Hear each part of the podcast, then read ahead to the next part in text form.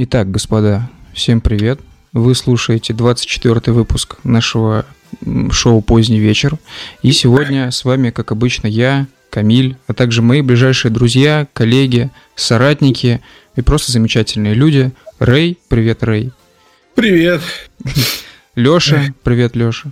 Привет, ребятки, соскучился. И все. Катя сегодня, к сожалению, не будет. Эм, да, у нас что-то какие-то возникли проблемы, короче, с выпуском на Ютубе, потому что трансляция падала, она упала, ну, там, три раза подряд. Получается, три раза мы меняли ссылку на анонс. Короче, сорян, вообще. YouTube, как всегда, в общем, нас подставил. Хочу отметить, что это произошло сразу после того, как мы с Рэем до стрима в Дискорде общались, и я сказал, что Байден гандон. Вот. Да, Камиль сказал, что у него есть э, неопровержимая инфа по Байдену. Да. Вот, которая, ну, типа... Личные переписки. Да, да, да, да, да, да, да. И вот буквально минут через пять после того, как он это сказал, э, и либеральный YouTube, Google начал вставлять на палки в колеса. Жестко. Да, это вот. действительно так и работает. Я, э, да, я сейчас подавился и кашлял минуты две, наверное, пацаны слышали перед эфиром.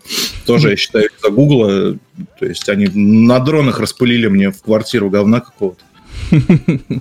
Ой, блядь. А, Семен Радыгин пишет, здравствуйте, соратники, что я пропустил? А, Семен, ты ничего не пропустил фактически, ты пропустил только то, что американское правительство, будущее байденовское, пыталось нас только что заблокировать на ютубе. Вот, я считаю, что это довольно серьезная новость.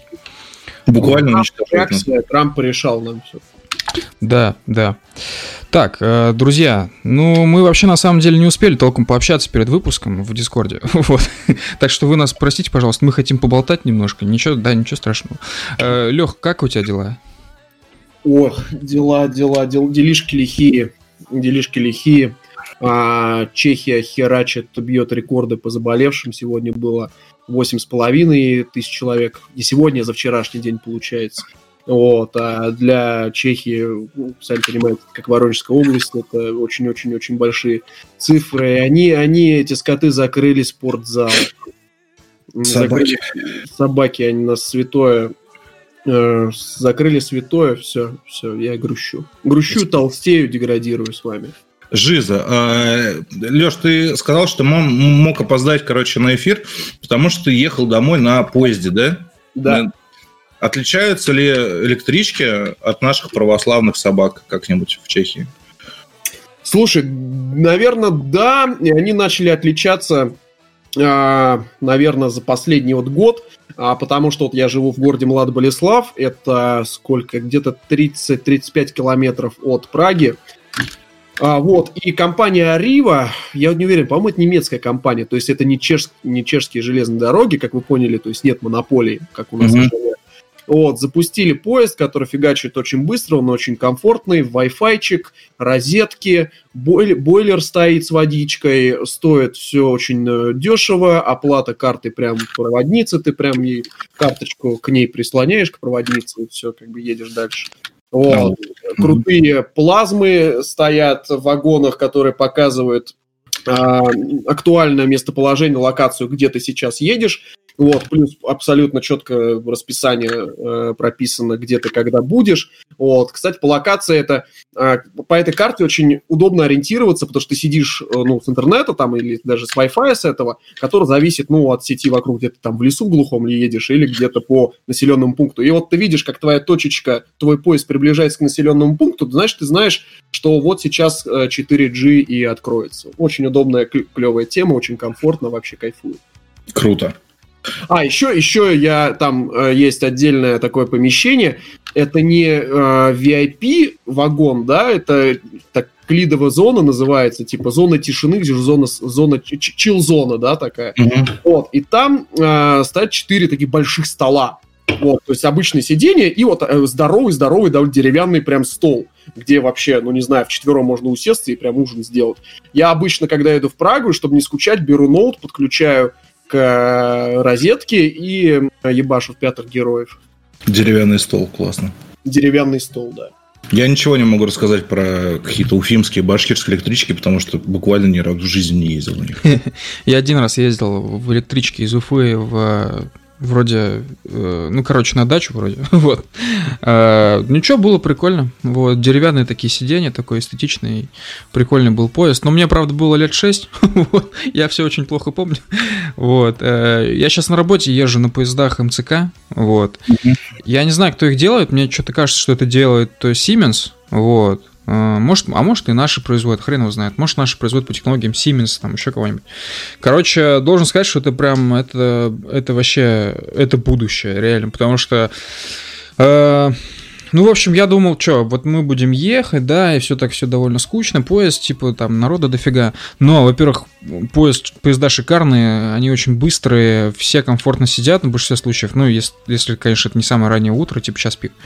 Вот, и что самое странное, мне нравятся виды, э, потому что местами Москва оказывается похожа на Токио. Вот как бы это странно не звучало.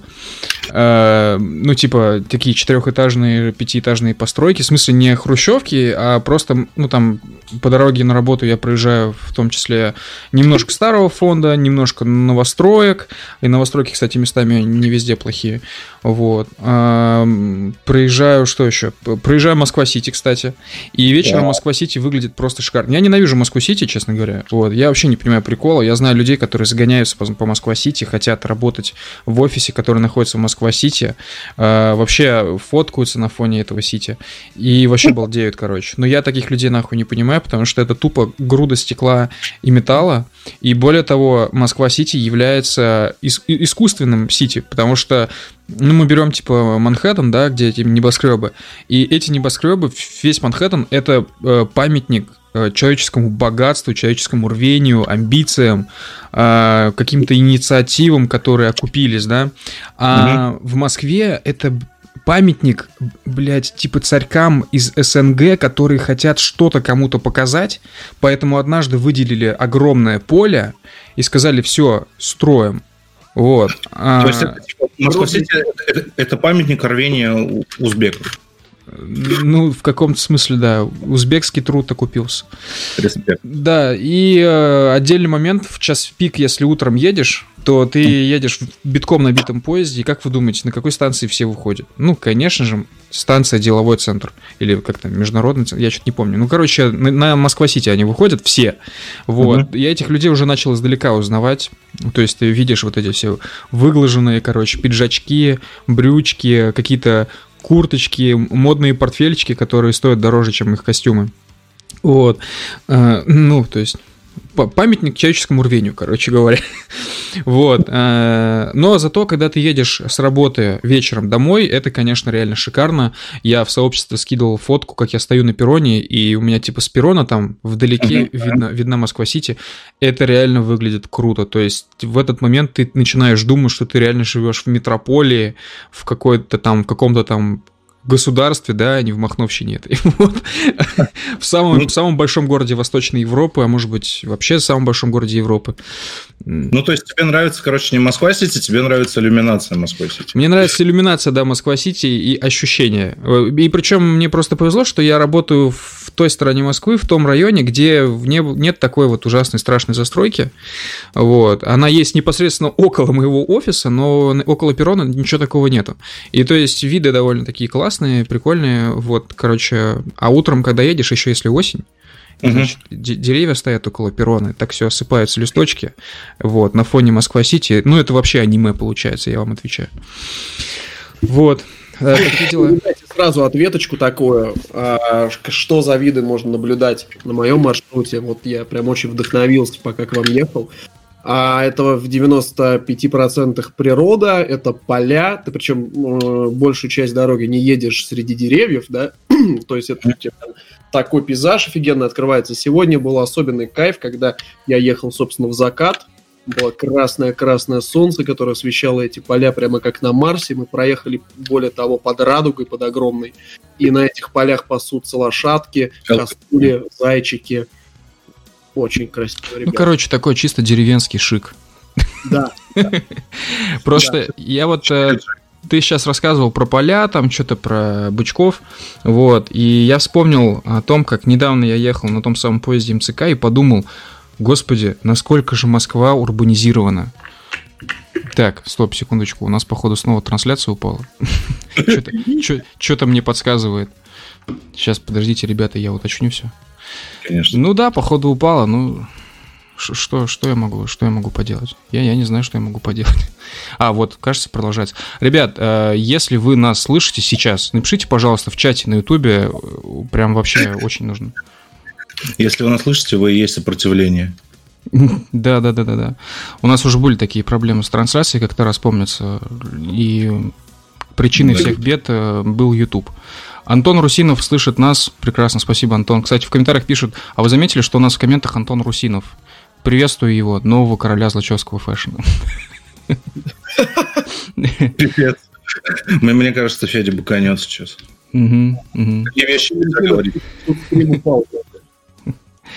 Да, пишут, что стрим упал. А, ну, давайте пока продолжаем говорить, потому что мы же в любом случае под запись это все делаем. Ой, ё, ёкарный бабай. Честно говоря, как мне надоел YouTube. Как бы я хотел с этого YouTube уйти куда-нибудь. На Рутуб, может быть. Да Какие площадки? В Телеграме, в Телеграме замутили по какой-нибудь такой онлайн-трансляцию, вообще был бы кайф. Так, ну вот сейчас все, кажется, работает. Ребят, сейчас слышите, да? Да. Ну, нет, не ты, Рэй. Спасибо, конечно, за поддержку. Я слушаю тебя. Антон Русинов, напиши, пожалуйста, еще раз. Да, я да, мы тут нас слышим. Напиши, что ты нас слышишь просто. Нам приятно. Да. пишут. Я, честно говоря, я, я не знаю, что в таких условиях вообще нужно делать. Как, какая должностная инструкция у нас? Ну, мы должны продолжать что-нибудь говорить и надеяться на всемогущий Google, что он все, Ну да, нет. иначе, мне кажется, никак вообще. Я не знаю, может, надо что-нибудь про Байдена сказать, обеляющую его репутацию. Упал, упал. Ребята. Мы уважаем э, Джо Байдена, мы будем за него голосовать. Э, пожалуйста, включите нам стрим, мы вас умоляем. Байден 2020. Трамп фу.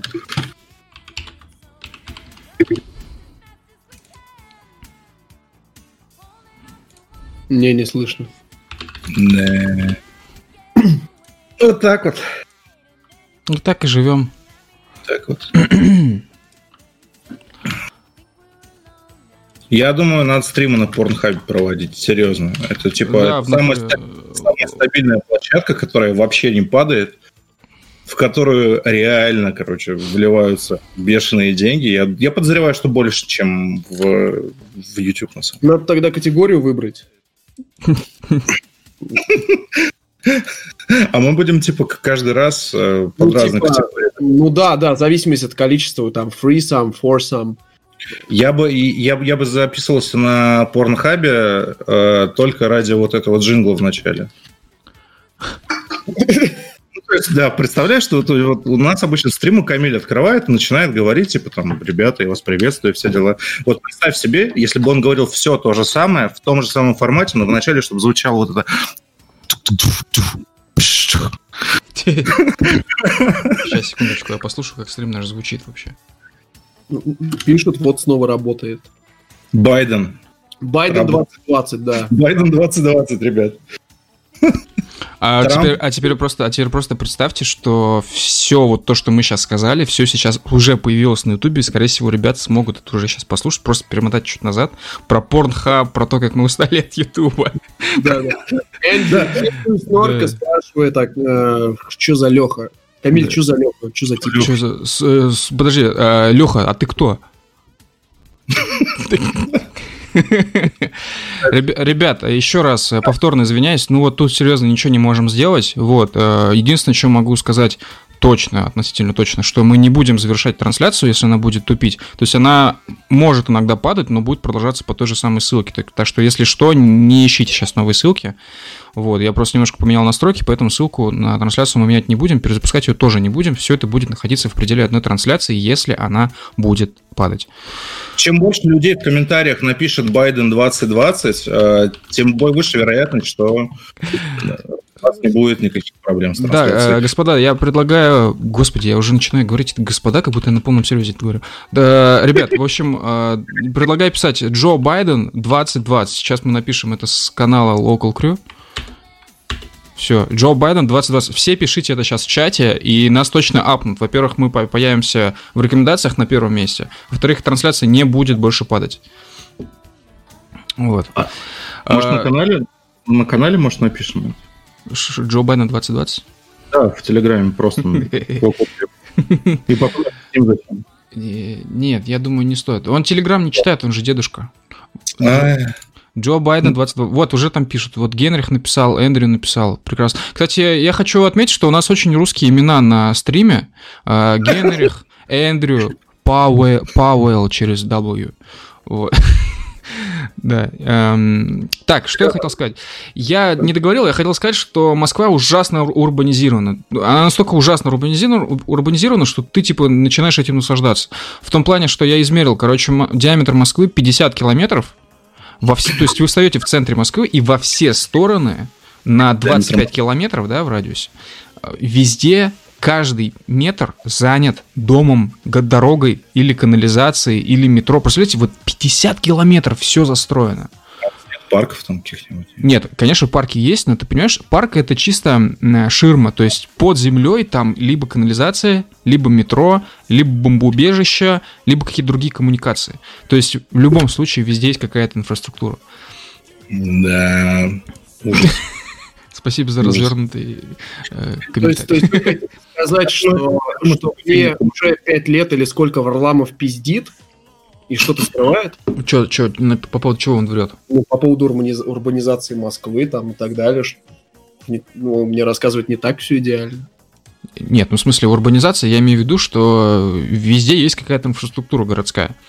Вот, то есть э, пред- пред- представим мы Уфу, которая, ну, она... Я думаю, нет вообще коммуникации в радиусе никаких. Ну давайте представим какой-то другой город, который, ну, европейский обычный городок.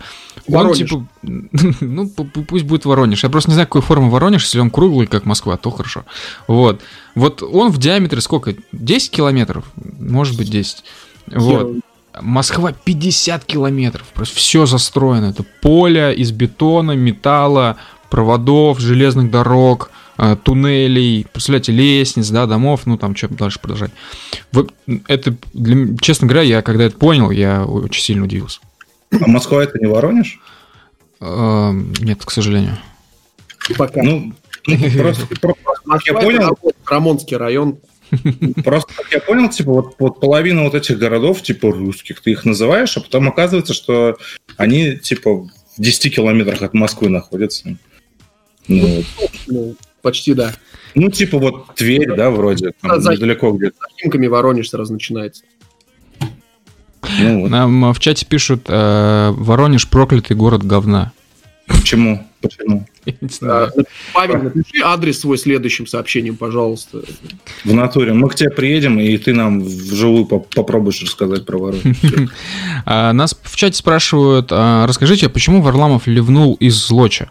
А, да, ну для тех, кто, может, еще не является участником сообщества, скажем, что Злоч это название наших чатов в Телеграме, вот, то есть часть нашего сообщества. И да, Варламов у нас был на третьей встрече сообщества, вот, все было нормально, пока он не, ха- не нахрюкался, как свинья, вот, и Не включил вебку и вебку. Нет, он после этого просто со встречи ушел, и мы, короче, больше его не видели. Ну, то есть он и из чата вышел, и все. То есть, короче, он не захотел больше позволиться и приходить на наши, на наши встречи. инфосексуально он сливал видосы, фото.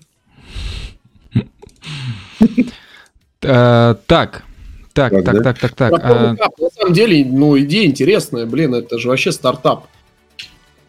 Какой именно? Блин, а с стримом- это стартап. Ну да. То есть надо выбрать категорию просто и э, сливать свое видео, там, homemade, там, я не знаю. Ты сейчас, типа... ч- Описал Чел, ты... OnlyFans. Да-да-да-да-да, то есть концепцию эксклюзивного контента за, баб- за бабки для подписчиков. Patreon. А, кстати, недавно же кто-то, какая-то какая-то компания, короче, начала собирать средства на OnlyFans вместо Патреона. Вот. Причем, насколько я знаю, это вообще не подразумевает никакой порно-контент, у них вообще другие там какие-то занятия. Вот, я предлагаю нам тоже перейти на OnlyFans, это нормальная тема. Если многие пользуются OnlyFans, то почему нет? Представляешь, типа я сейчас зарегу, короче, OnlyFans на свою электронную почту. И, и короче, ФСБшник такой смотрит, такой, что? Где Нюдиса? А почему? Он же мальчик. Да-да. Блин, у меня от Павла горит, я, я не могу вас слушать просто. Я смотрю на эти сообщения и... Че? Обзывают ну, Воронеж? Да, да, он говорит, что летом это разогрето на солнце мусорка, блин. Why? Слушай, я не был в Воронеже, но что-то мне подсказывает, да. что Белгород-то лучше. Да ебали. Ладно, понятно. Э, друзья, я предлагаю обсудить, э, что мы сегодня будем обсуждать. Э, ну, значит, пересказать все темы, названия.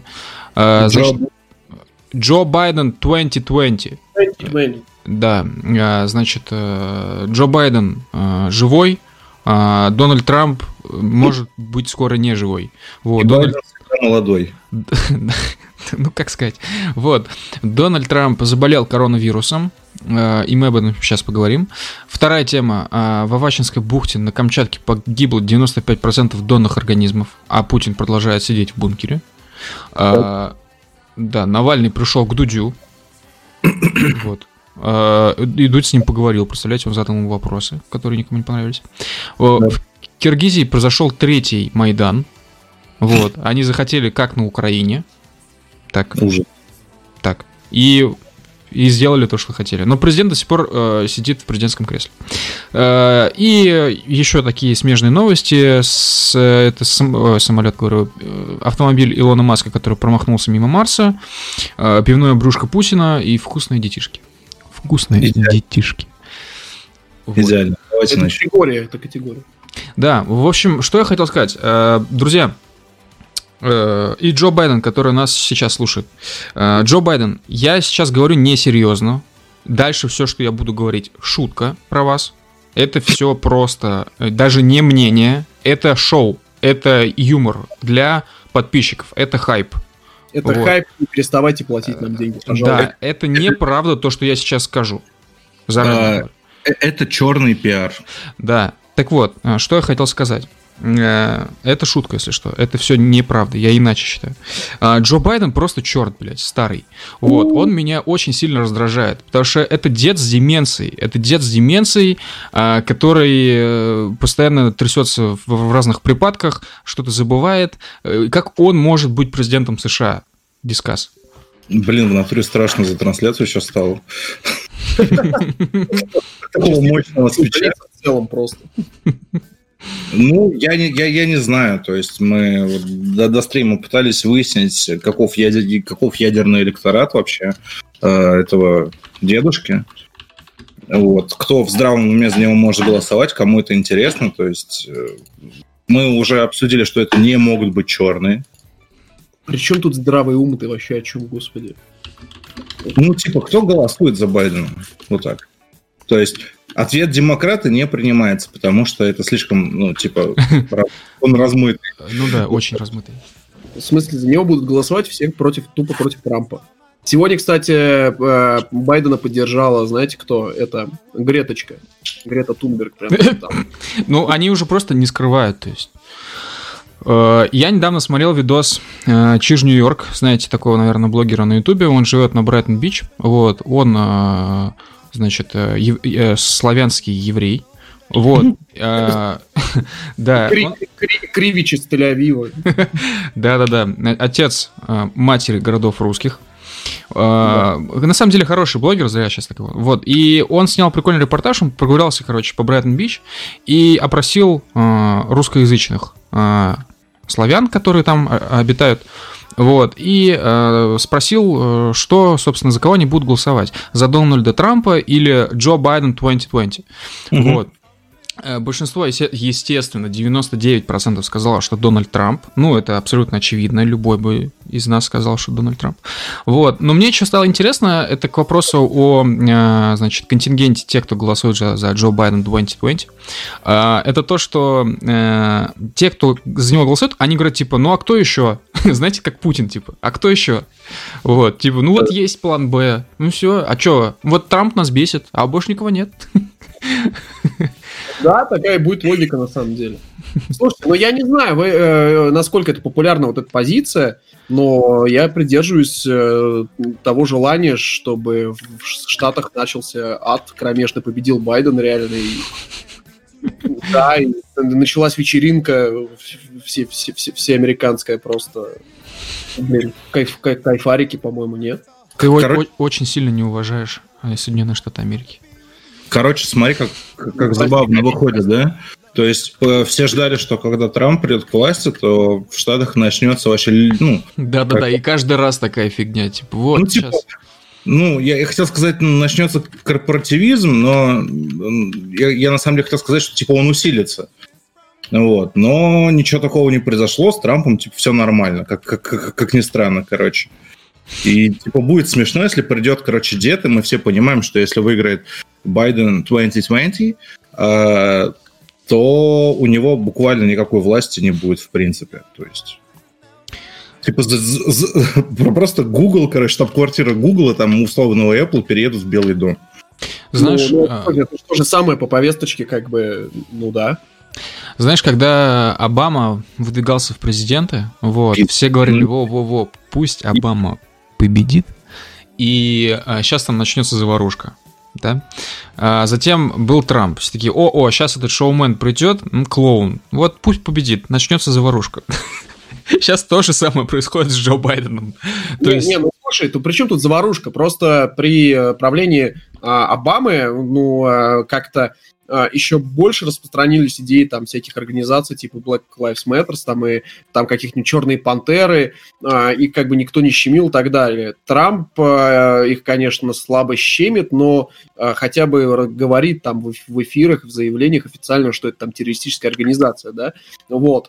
Бай, придет Байден к власти, пойдет э, дальнейшее ослабление давления, то есть вообще давления не будет, а скорее там финансирование, поддержка и прочее всех этих организаций, то есть это э, еще сильнее развяжет как бы всем руки и так далее. Почему нет? Ну, наверное, так и будет, да. Я, я, просто, я даже не знаю. Я просто запомнил, что из-за ебаного Обамы я сегодня застрял в лифте. Да, если... Знаете, проблема с трансляцией – это не единственный фактор, который говорил нам о том, что Джо Байден против наших стримов. А, вчера, значит, э, я э, отдал Рэю свою стоечку для микрофона, оказалось, что я не отдал очень важную деталь для этой стоечки, на которой, собственно, накручивается микрофон. А, а как бы Рэй сейчас там в Уфе, а я здесь в Москве. А, это первое. Второе, мне должны были провести новый поп-фильтр Озон должен был провести и не привез. Вот. А он должен был провести на, в пункт само, самовывоза около работы. Сегодня, а, значит, Леха ехал на поезде, и был шанс того, что он не успеет на стрим. А, а Рэй застрял в лифте на полчаса. Да. Я, я подозреваю, что абсолютно все эти происшествия связаны между собой, э, и они искусственно вызваны Демократической партией США. искусственно вызван. Мне интересно, как демократическая партия может повлиять на, на механизмы в лифте в Уфе. А, изи. То есть, ну, ты засылаешь агента, как бы, да? Или не засыпаешь? Я, я, я думаю, что есть достаточно много спящих агентов, коротов, блядь, на территории РФ. Ну вот, просто звонишь ему, короче, ну, от Демпартии США, говоришь с трубкой ему кодовое слово в стиле там, не, не знаю, там, скидки в ленте, блядь.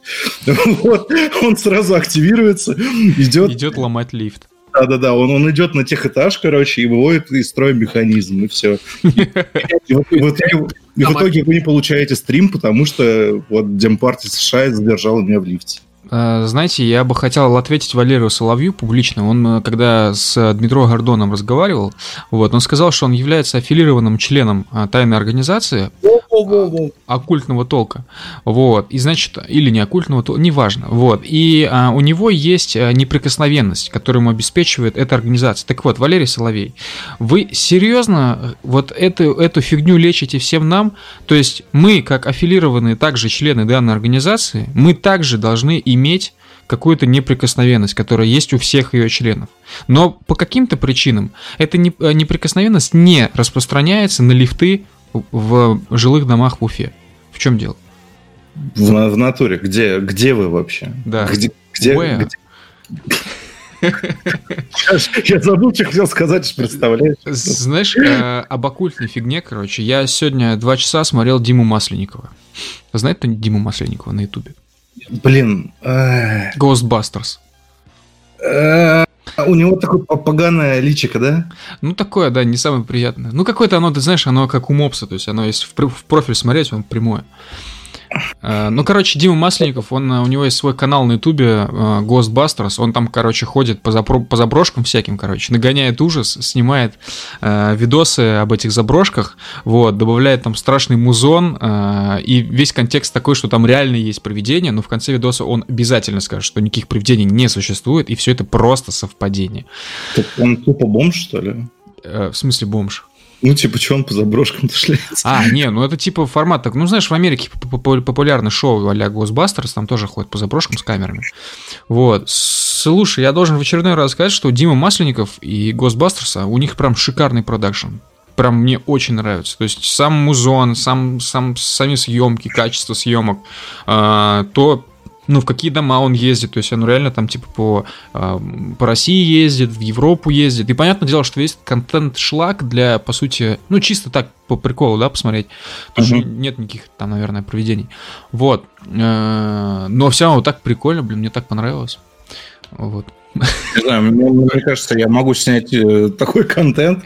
Ну... Просто вы из дома и просто снимаю Уфу. Нет, нет, тут понимаешь, он как бы у него, короче, на поясе висит камера, которая как бы на стойке Верность. за ним, то есть снимает как бы его от третьего лица.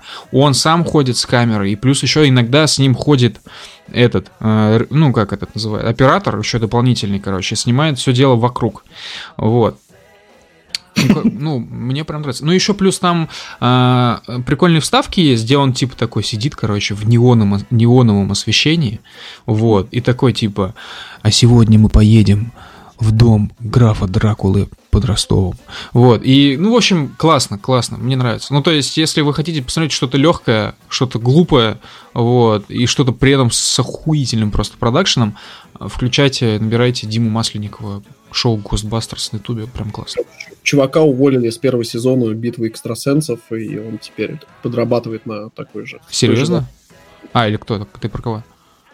Ну, ну, ну, про него, ну, я так послушал контент, прям выглядит именно так. Потому что там тоже такие кадры были, заброшенных домов, там, привидения и так далее. Блин, что-то я, что я не видел. Может, ты, ты, в смысле, ты про другого чела говоришь? Надеюсь. Ладно, окей. А, Алексей, что ты думаешь про Джо Байден 2020? Блин, обязательно надо голосовать за него.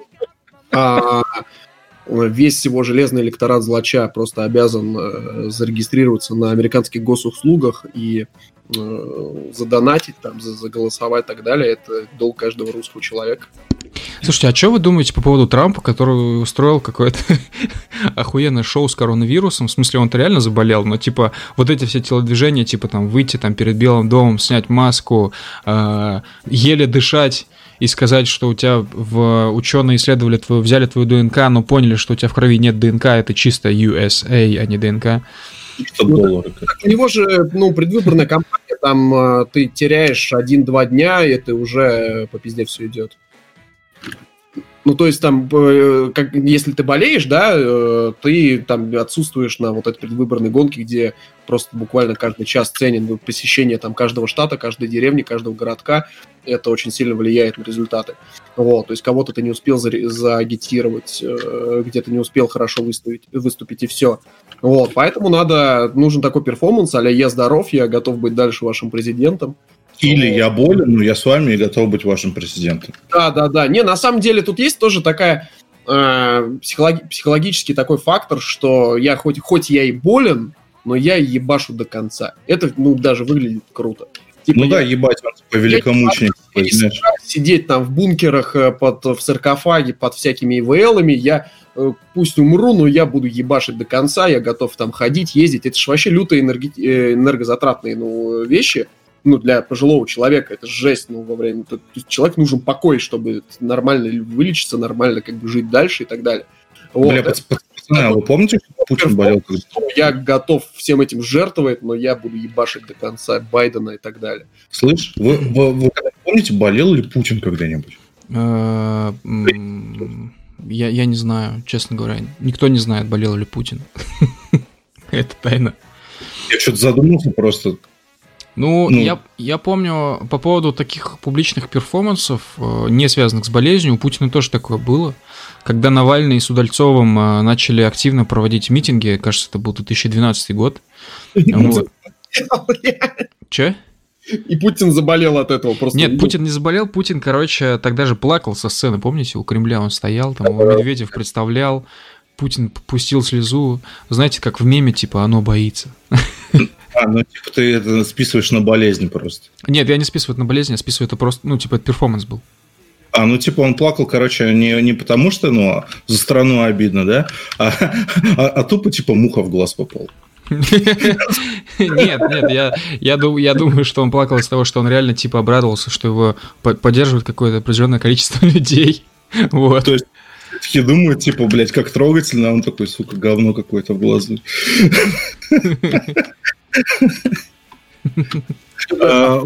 Байден 2020. Байден 2020. Но вот вы не заметили, что последние уже даже как бы не несколько лет, или даже, не знаю, как минимум несколько месяцев, ну, в, э, в РФ ну, вообще ничего не происходит. Ну, типа, ну вообще... нет, слушай, оно происходит, просто мне нравится реакция властей и реакция аудитории. Ну, во-первых, у нас произошел Хабаровск, во-вторых, у нас, в общем-то, произошел коронавирус с массовыми, собственно, ну как, нарисованными результатами по всей стране по заболевшим и умершим. Вот. У нас случилась вакцина. У нас, кстати говоря, если ты забыл, включ... Э, случилось переголосование по Конституции, точнее, голосование. Вот. И новая Конституция, к слову, кстати. Ну, вот. вообще скандалов, но ничего не хорош. Все это все вот так идет, как по маслу. Ну, потом разлитие чего-то там, где-то там, я забыл. Где Нет, да, да.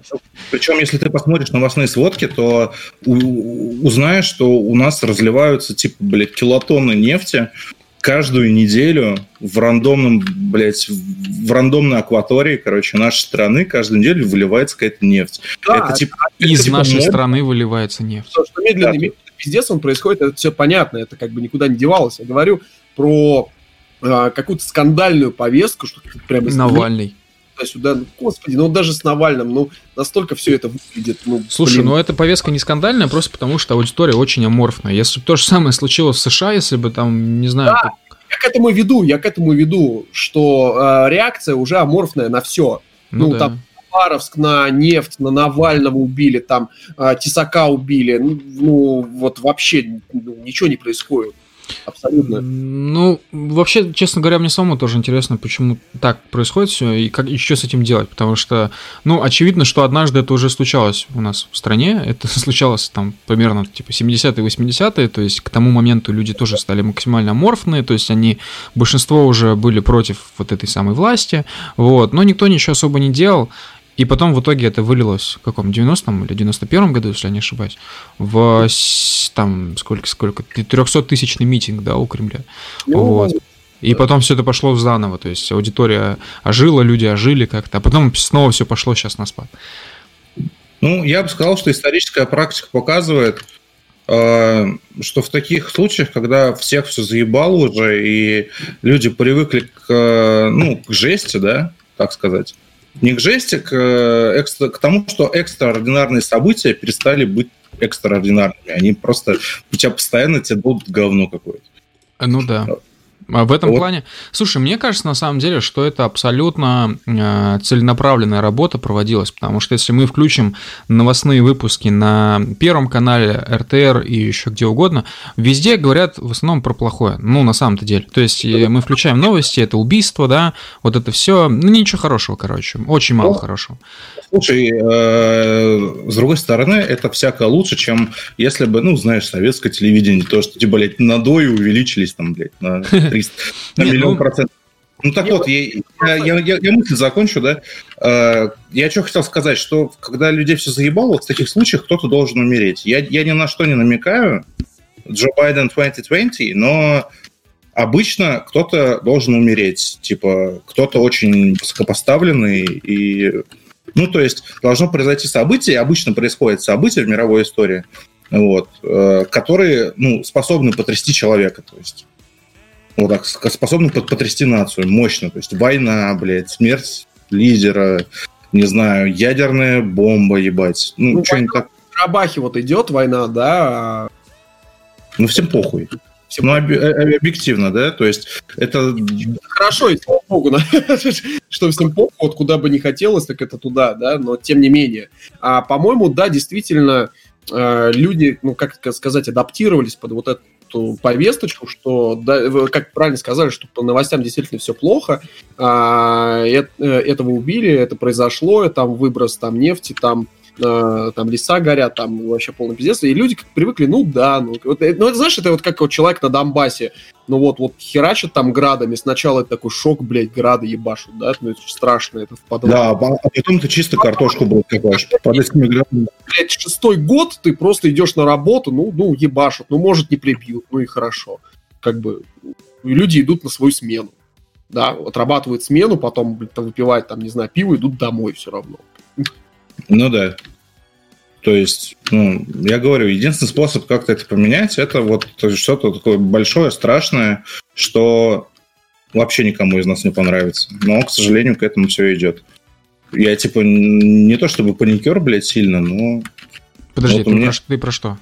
Ну, про затишье перед бурей, правильно? Да. А. Ну, типа, того, ну, да. Я, типа я, того, я, я, я, я, знаешь, извини, что перебиваю, только хотел сказать, что, ну, очевидно же, да, стало, что, ну, Владимир Путин, Медведев, Золотов и вся-вся-вся вот эта обойма, ну, понятное дело, да, что они уже привыкли ко всему, они уже обленились, им все, ничего с ними не случится, они так считают, да, да, ничего да, да. не произойдет, они могут делать все, что захотят абсолютно, они, более того, они себя почувствовали уже, они ведут себя с позиции силы, то есть они понимают, что к ним там обращаются Азербайджан, Армения, Белоруссия, к ним там, а, их, их там в любом случае слушает население России, в любом случае слушает, как бы к ним не относились.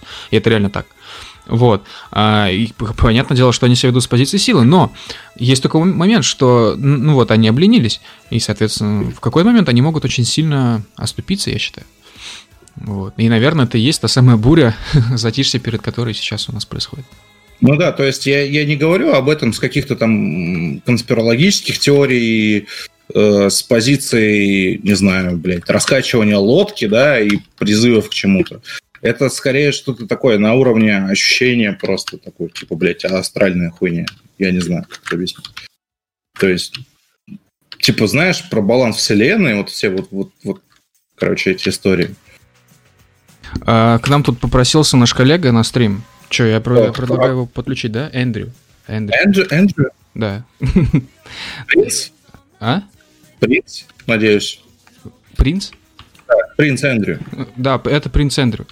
Yes. А, ну, пока мы продолжаем обсуждение, пока я его еще там буду подключать, короче, к Дискорду, это немножко времени займет. Ну, смотри, мы его подключим, если первое, что он скажет на стриме, будет «Здравствуйте, Байден 2020». это условия, то есть по пока мы повторяем, блядь, эту фразу как, блядь, мантру какую-то, у нас стрим живой. Манна пополняется, все, идем дальше. А, но, слушайте, у меня на самом деле вопрос есть. А как вы думаете, а что реально может произойти? В смысле, где они могут оступиться? То есть, что должно такое случиться, чтобы ну, народ внезапно вновь ожил и завелся? Или ничего не должно произойти, и это просто накопительный эффект, и люди просто в какой-то момент все равно, типа, ну, перед Бум. такой темой надо предупредить, что все, что будет сказано дальше, это... Это юмористич... Мы ведем юмористическую программу, все, что мы здесь говорим, это неправда, и это просто наше юмористическое мнение. Да, все, ну, отлично поговорили, короче, всю эту хуйню. Ну, смерть Путина. Что?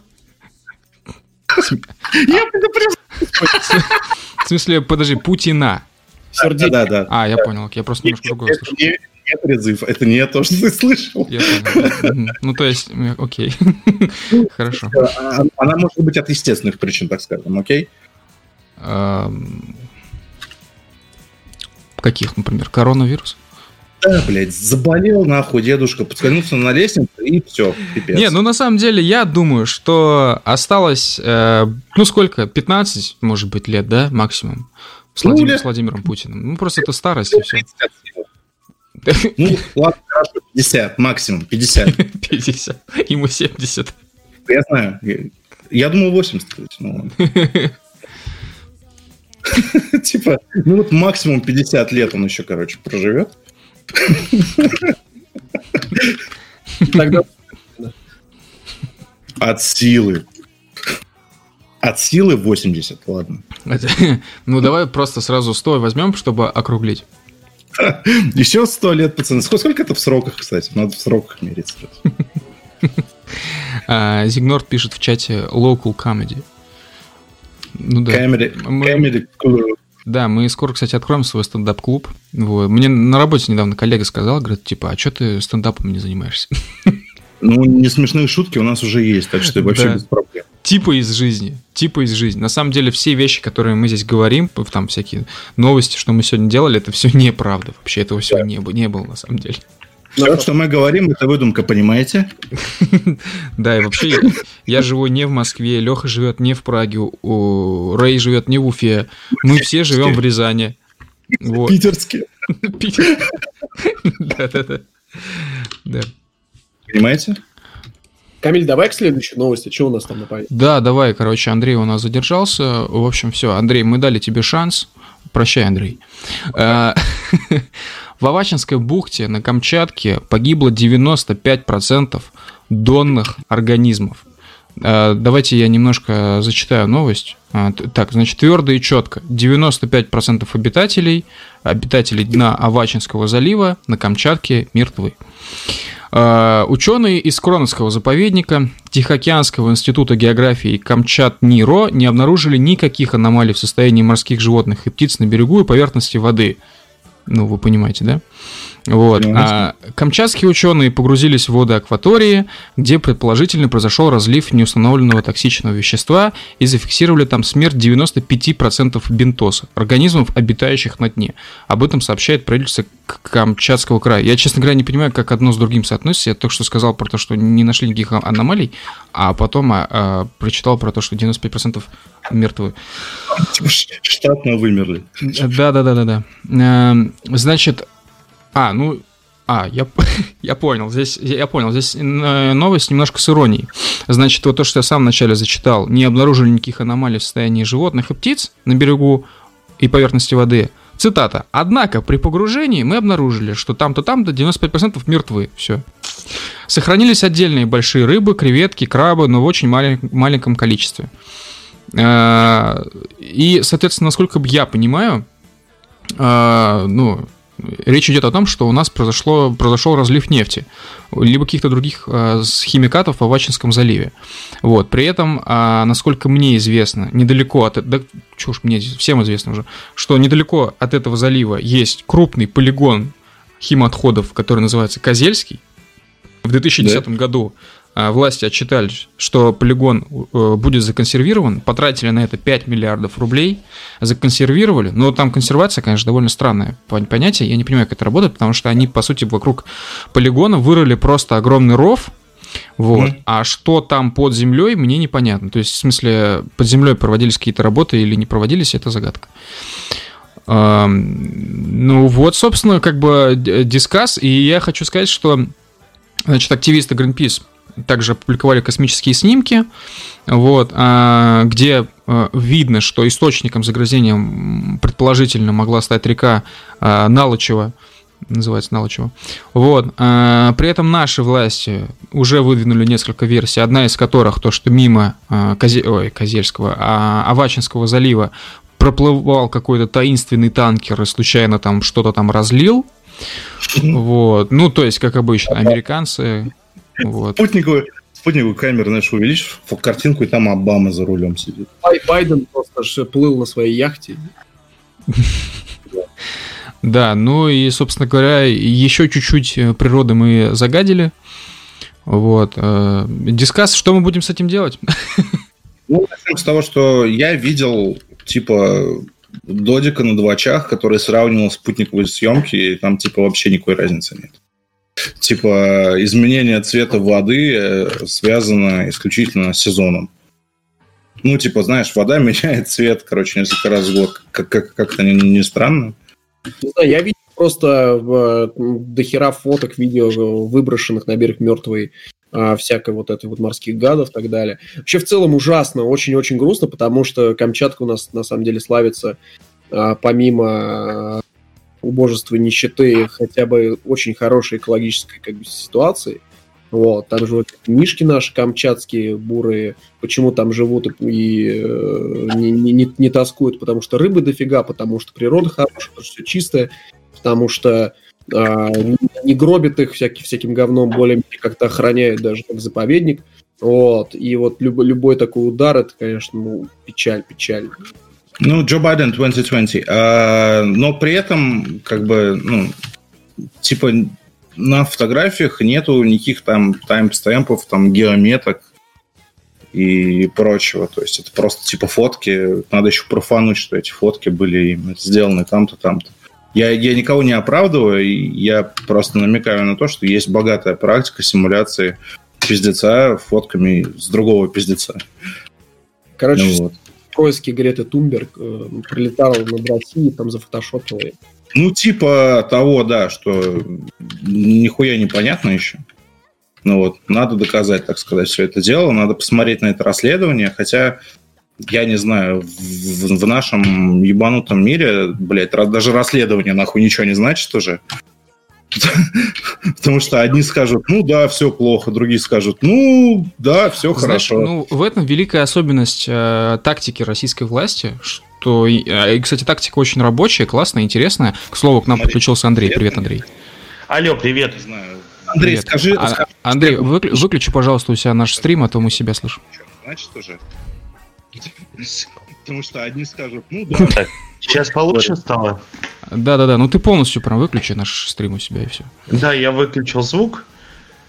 Вот, поэтому вы продолжайте, как будто ничего не случилось, а я послушаю и потом постараюсь в это все включиться. Хорошо, Хорошо. А, э, Андрей, Андрей, только на старте скажи кодовое слово. Что нужно сказать, когда подключаешься к нашему стриму? 2020. Да, все правильно, четко. четко. Ура! Ура! Да. Я спиной скрестил пальцы за Трампа, но в любом случае Байден 2020. Это железно. Э, Зигнарод пишет «Привет, Андрей». Привет, Андрей. Да, так что мы говорили? А, да, я говорил, что это великая тактика. Если бы я получал по доллару каждый раз, когда я слышу «Привет, Андрей», я бы был таким же богатым, как Артемий Лебедев или другие российские евреи. Другие... А я и Артемий Лебедев, и другие российские евреи. Да. Э, я что хотел сказать? Это великая, короче, тактика российских властей запутывать все настолько, блядь, что никто ни в чем уже не хочет разбираться, и, соответственно, никакой ответственности ни за что уже не будет. Я думаю, что великая тактика российских властей в том, что когда со стороны э, вражеские пиндосы говорят, что типа у вас что-то не так, вот, э, на, наши чуваки сначала молчат неделю, потом они делают типа расследование, потом выкатывают результат расследования, такие, нет, у нас все хорошо. Да, согласно нашим данным, все нормально. Ну, да. Проверили, все нормально. То есть... Нет, слушай, если бы я был президентом России, вот так, я бы отвечал, а почему вы спрашиваете, типа, вам какая разница? Ну, у нас что-то не так. Но вас-то это почему волнует? Ну, так, ладно. Так, так, так, так, так нельзя отвечать, короче. Это, по президентским понятиям это не по-пацански. Да, Лех, ты что-то хотел сказать? Да я говорю, что ходил уже это интервью с каким-то МЧСником а, как раз э, Камчатки, вот этого всего края, э, края э, который просто на все вопросы отвечает вообще нет ничего. Типа нет никаких микро, мертвых микроорганизмов, все фауна там вообще в полном порядке и так далее. Зеро. Да, зеро вообще абсолютно э, так далее. Зигнорд пишет в чате, а что? Вот я бы, кстати, будучи губернатором Кам- Камчатки, я бы всем говорил, а чё? И чё? Или а чё? Кстати, ты видел, да, что губернатор Камчатки разослал э, письма в MIT, прикинь? В смысле? Зачем? Он разослал письма в MIT, в Калтех, короче, в, ну, типа, респектабельные университеты. Ну вот, э, с призывом помочь в, в расследовании, короче, всей этой хуйни.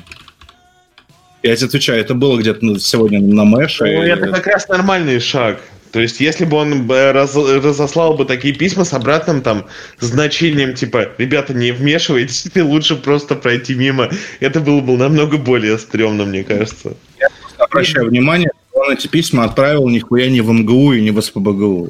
А, ну, просто все русские специалисты уже давно на Западе, как бы, сами понимаете. Специалисты уже давно. Заметил, да, как мы в своем патриотизме становимся все как бы, ну, как бы хуже. И хуже. Да, да, да. То есть я думаю, что в первых выпусках мы прям активно топили за Путина. Вот. Путин.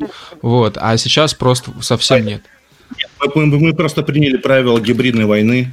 Вот. И теперь мы вынуждены повторять через каждые пять минут Джо Байден 2020. Вот.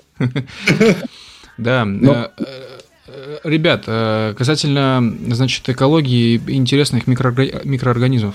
Я вчера себе купил лава-лампу. Вот.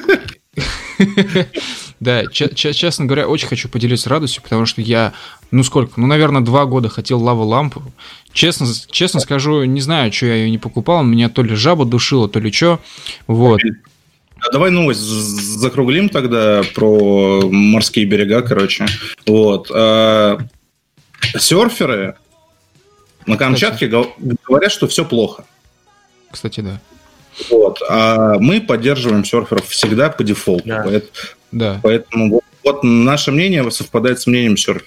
Если вы не знали, мы известное серфингистское сообщество. Вот. Э, У нас есть э, серф-кэмп на Бали, он называется Серфнецы.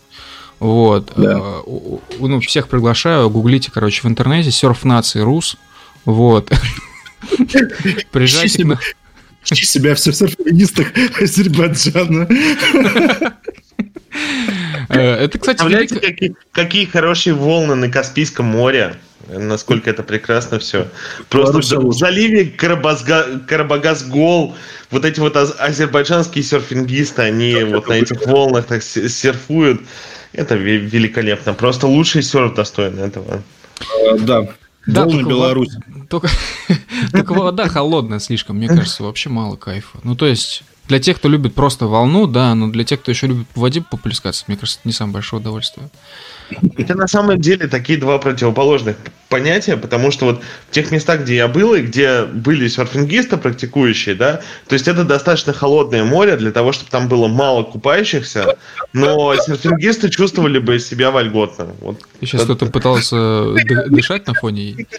Нет, я просто засмеялся. Как- Серфинг упал, Я засмеялся, с доски просто свалился. Камиль Сайбербулин, практикующий серфингист.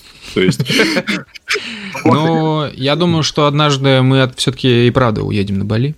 Вот. Вообще, это интересный феномен э, касательно серфингистов. Уж не знаю, что там на Камчатке, ни об одном серф-кемпе на... Нет, об одном серф-кемпе на Камчатке я слышал, но всего лишь об одном. Вот. И- А? в Питере серфкэмп. Серьезно? Кошмар какой. Да, и еще один серф-камп я слышал есть в Крыму. Вот, как они там поживают, существуют ли до сих пор, я без понятия. Вот. э, Но знаете, мне кажется, что серф-кампы в России это что-то сродни э, байкерам, ночным волкам в России. Знаете, то есть вещь такая, вещь в себе, как будто создана для того, чтобы, типа, хвалить Россию. Вот, типа, а у нас это тоже есть, знаете, типа, вот примерно так. Посмотри, Камиль, Камиль, Камиль. Да. А, Я подумал, что вот байкеры ночные волки в России, они, э, ну, не ночные волки, а просто такие, короче, труевые байкеры, они должны находиться в каких-то таких неочевидных регионах России, типа, знаешь, Москва. у них основной маршрут должен быть, типа, между Пензенской областью и каким-нибудь Ханты-Мансийским автономным округом. Вот они по таким трассам третьей категории должны рассекать, вот, так, чтобы их никто не видел, а потом, когда про них снова вспомнят, типа такие, ребят, ну, мы не виноваты, что вы в Ханты-Мансийскую область не, не заглядываете, вот, байкеры все там. Какие, какие к нам претензии? Э, да, кстати, по поводу байкера все там. Э, у нас же вообще нет, нет фактически такого понятия, чтобы типа город чего-то в России. Вот, то есть там, не знаю, как город казино, да, там, э, не знаю, город черных, чернокожих. Ну, у нас чернокожих нет, конечно. Я согласен. Тула город пряников. Вот, а вот я недавно говорил, что Уфа это город, короче, алкоголя, борделей, стрип-клубов. Вот Уфа точно то самое место. Если вы что-то такое ищете, езжайте в Уфу. Ну, просто в любой непонятной ситуации стоит поехать в Уфу. Я думаю, что многое прояснится. Да.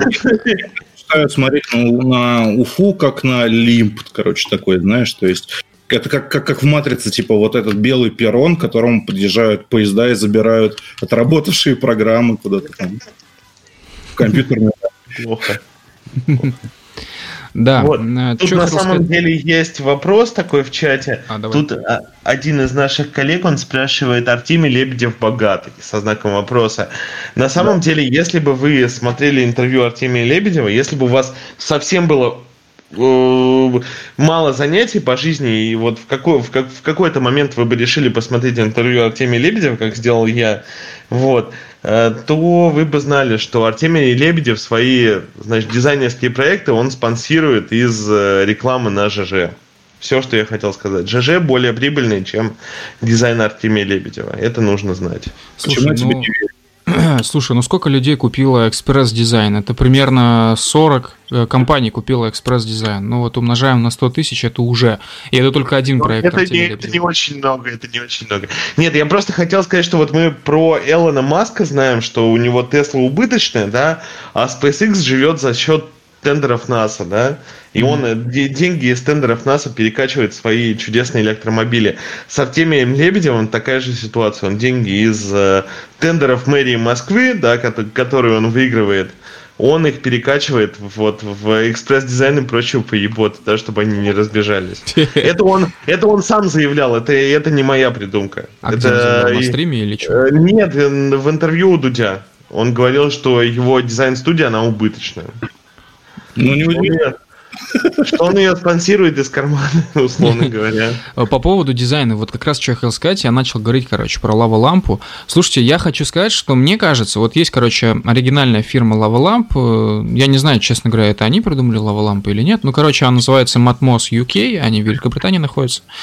И я посмотрел дизайн Матмоза, я понимаю, что Матмоз и их дизайн это такая штука, типа вечная, классическая, типа вот. Это как... форма, форма ракеты. Ну да, и, но тем не менее я должен сказать, что этот дизайн полное, полнейшее дерьмо, блядь. Вот, потому что нигде ты дома не сможешь нормально разместить и уместить лампу, лава-лампу серебряного, блядь, цвета. Вот. Э, я понимаю, что там не только серебряного цвета есть, но там в целом много есть таких очень странных историй в плане дизайна у Матмоза. Так вот, я купил лава-лампу от компании Амперия. Вот. Э, Сратое название, полностью согласен, но если вы наберете, а, значит, э, в гугле лава лампа Амперия, вы быстренько найдете дизайн проекта их, э, значит, фирмы, их вот этих лава ламп. Мне все это приехало в шикарной коробке. Сама по лампа просто вот вообще черный матовый цвет, очень красивый, я не знаю, как назвать, очень красивая жижа, подсветка, вот, сама, короче, жидкость фиолетового цвета, э, в смысле просто жижа, а слизь вот эта, она типа какого-то оранжевого цвета, который из-за подсветки становится то красным, то желтым, то оранжевым, то, короче, переливается. В общем, если хотите себе лаву-лампу, это не, если что, рекламная интеграция, я вас предупреждаю. я скидываю ссылку в чат. Вот, я надеюсь, что вам это дело пригодится. Сейчас просто сижу около лава-лампы, наслаждаюсь. Камиль, Камиль, Камиль, Камиль, Камиль. Да. Я хочу купить лава-лампу типа ну сколько, два года, три года уже, наверное, три, ну. ближе к трем. Вот. И я не покупаю ее по ровно одной причине. Так. Э, всякие умные дядьки, короче, на иностранных форумах уверяют меня в том, что если держать ее включенной 24 на 7, то ей станет плохо из-за того, что там есть нагревательный элемент, собственно. Естественно, в смысле, ей жидкости станет плохо, в смысле, да. Ну, то есть у меня в инструкции к лавалампе написано, держите ее включенной не дольше 15 часов. То есть вот. ты ее включаешь прям? Я ее выключаю, но я хочу как этот момент обыграть. А, есть спокойно, вот, пожалуйста, купи себе умную розетку, можешь от Яндекса, можешь от Xiaomi, подключи, настрой план, расписание. Xiaomi, кстати, топ за свои деньги. А? Да. И Xiaomi, кстати, топ за свои деньги. Ну, вообще, да, у меня просто стоит, э, значит, LED RGB лампочка от Xiaomi, у меня несколько розеток Xiaomi, вот, и у меня все это так э, настроено, короче, по плану, все это включается, выключается само, могу сам выключать.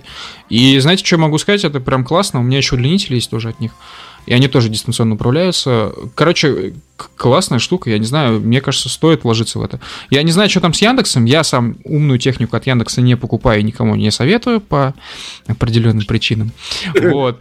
А, да, по одной инсайдерской хм. информации. Хм. Да. А, но, знаете, Яндекс э, дешевле Xiaomi, в смысле э, их розетки. То есть Xiaomi стоят от 900 вот, и они с китайским штекером, это не очень удобно кому-то, может быть, мне нормально. Вот, а Яндексовые, кажется, не, не точно, от 650 вроде бы рублей, могу ошибаться.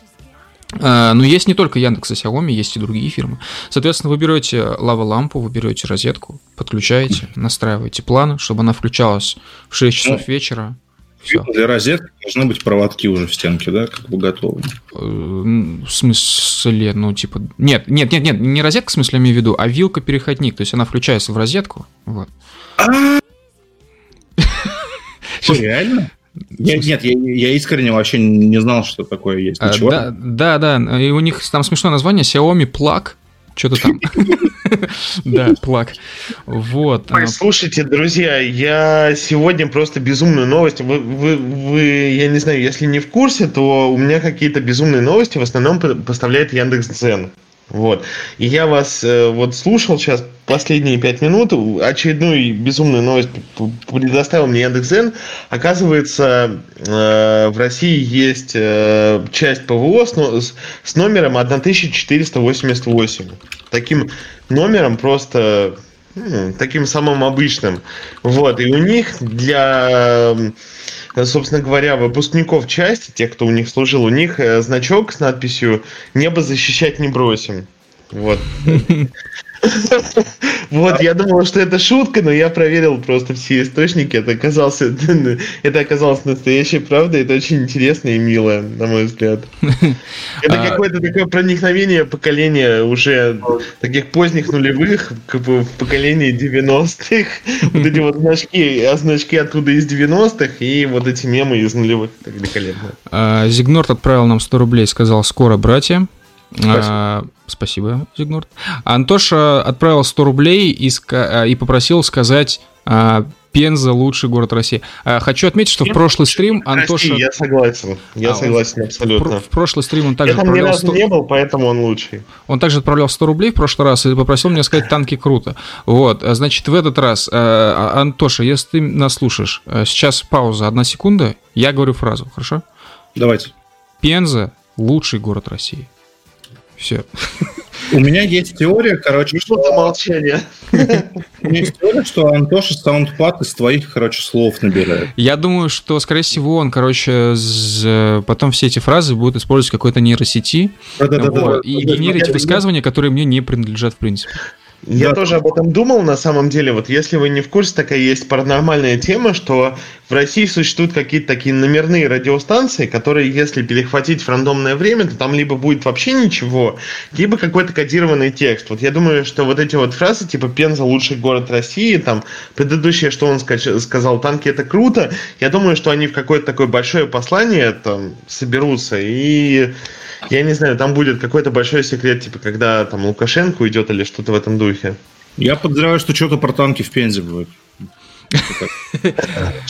Ну, это, конечно, не очевидно, это такое смелое предположение про танки в Пензе, но, но я думаю, что такая гипотеза, она имеет место. Слушай, это, Андрей, у меня вопрос есть. Ты, наверное, разбираешься. А, если кто не знает, Андрей э, работает на, в ядерной промышленности. Вот, он все знает про а, теорию атома. Да. Вот. Да. Но на самом деле это никак не связано с ядерной промышленностью. Короче, я захотел по поставить и запустить станцию связи для пейджеров. Вот. И, и скоро, короче, хочу всех пересадить обратно на пейджеры. Вот. На, насколько... Ну, хорошее дело, хорошее дело. Насколько это реально? Ну, я думаю, что это реально, э, это все ограничивается вот именно количеством конечных таких юзеров, вот этого все безобразия. Я думаю, что реально. Потому что я знаю, что гораздо более старая сеть, э, завязанная на компьютеры стандарта Z80, это такие были 8, в, ну, в конце 80-х годов, э, э, разработанные в Великобритании спектрами, да, у них есть свой, своя модемная сеть, да, которая интегрирована в телефонную сеть, они работают до сих пор. То есть прошло без малого там порядка 40 лет.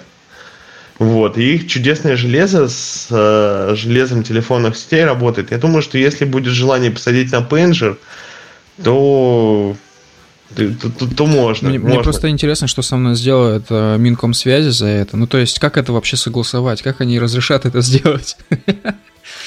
Я думаю, ну, что... если серьезно, если серьезно на, на этот вопрос отвечать, можно написать красивое письмо такое в э, требовательно-уведомительной форме в МГТС, там, как э, в главного оператора связи, сказать, ребята, я хочу я, я хочу, хочу людям вернуть пейджеры, помогите мне. Вот. Но это письмо написать достаточно нагло и при этом достаточно вежливо. Вот в, в такой комбинации эта связка, она очень хорошо работает с такими с пластными структурами, поэтому, я думаю, стоит попробовать. Уведомляем вас о запуске пейджеров. Да, да. Спасибо. Все, мы запустились. Я думаю, что как-то так и будет. Окей. Okay. Ладно, давайте перейдем к следующей новости. Но прежде я хотел спросить Андрея, ты что-то хотел нам рассказать про Карабах? Опа. Нет, ничего не хотел рассказать про Карабах, кроме того, что, ну, понятное дело, что мы там на большом стримовом канале, мы никого не, не хотим поддерживать, война это говно, типа прекращайте войну, все дела. Ба. Вот. Вот. Но Э, азербайджанская сторона, она публикует какое-то бесчисленное количество видео с беспилотников, вот, поэтому все, короче, диванные эксперты, которые там получили свое звание в 2014 году на войне между там донецкими сепаратистами и Украиной, да, вот, они очень бомбят с этих беспилотников, там, типа... Вау, они... ты, ты, назвал, вот. ты назвал ополчение сепаратистами?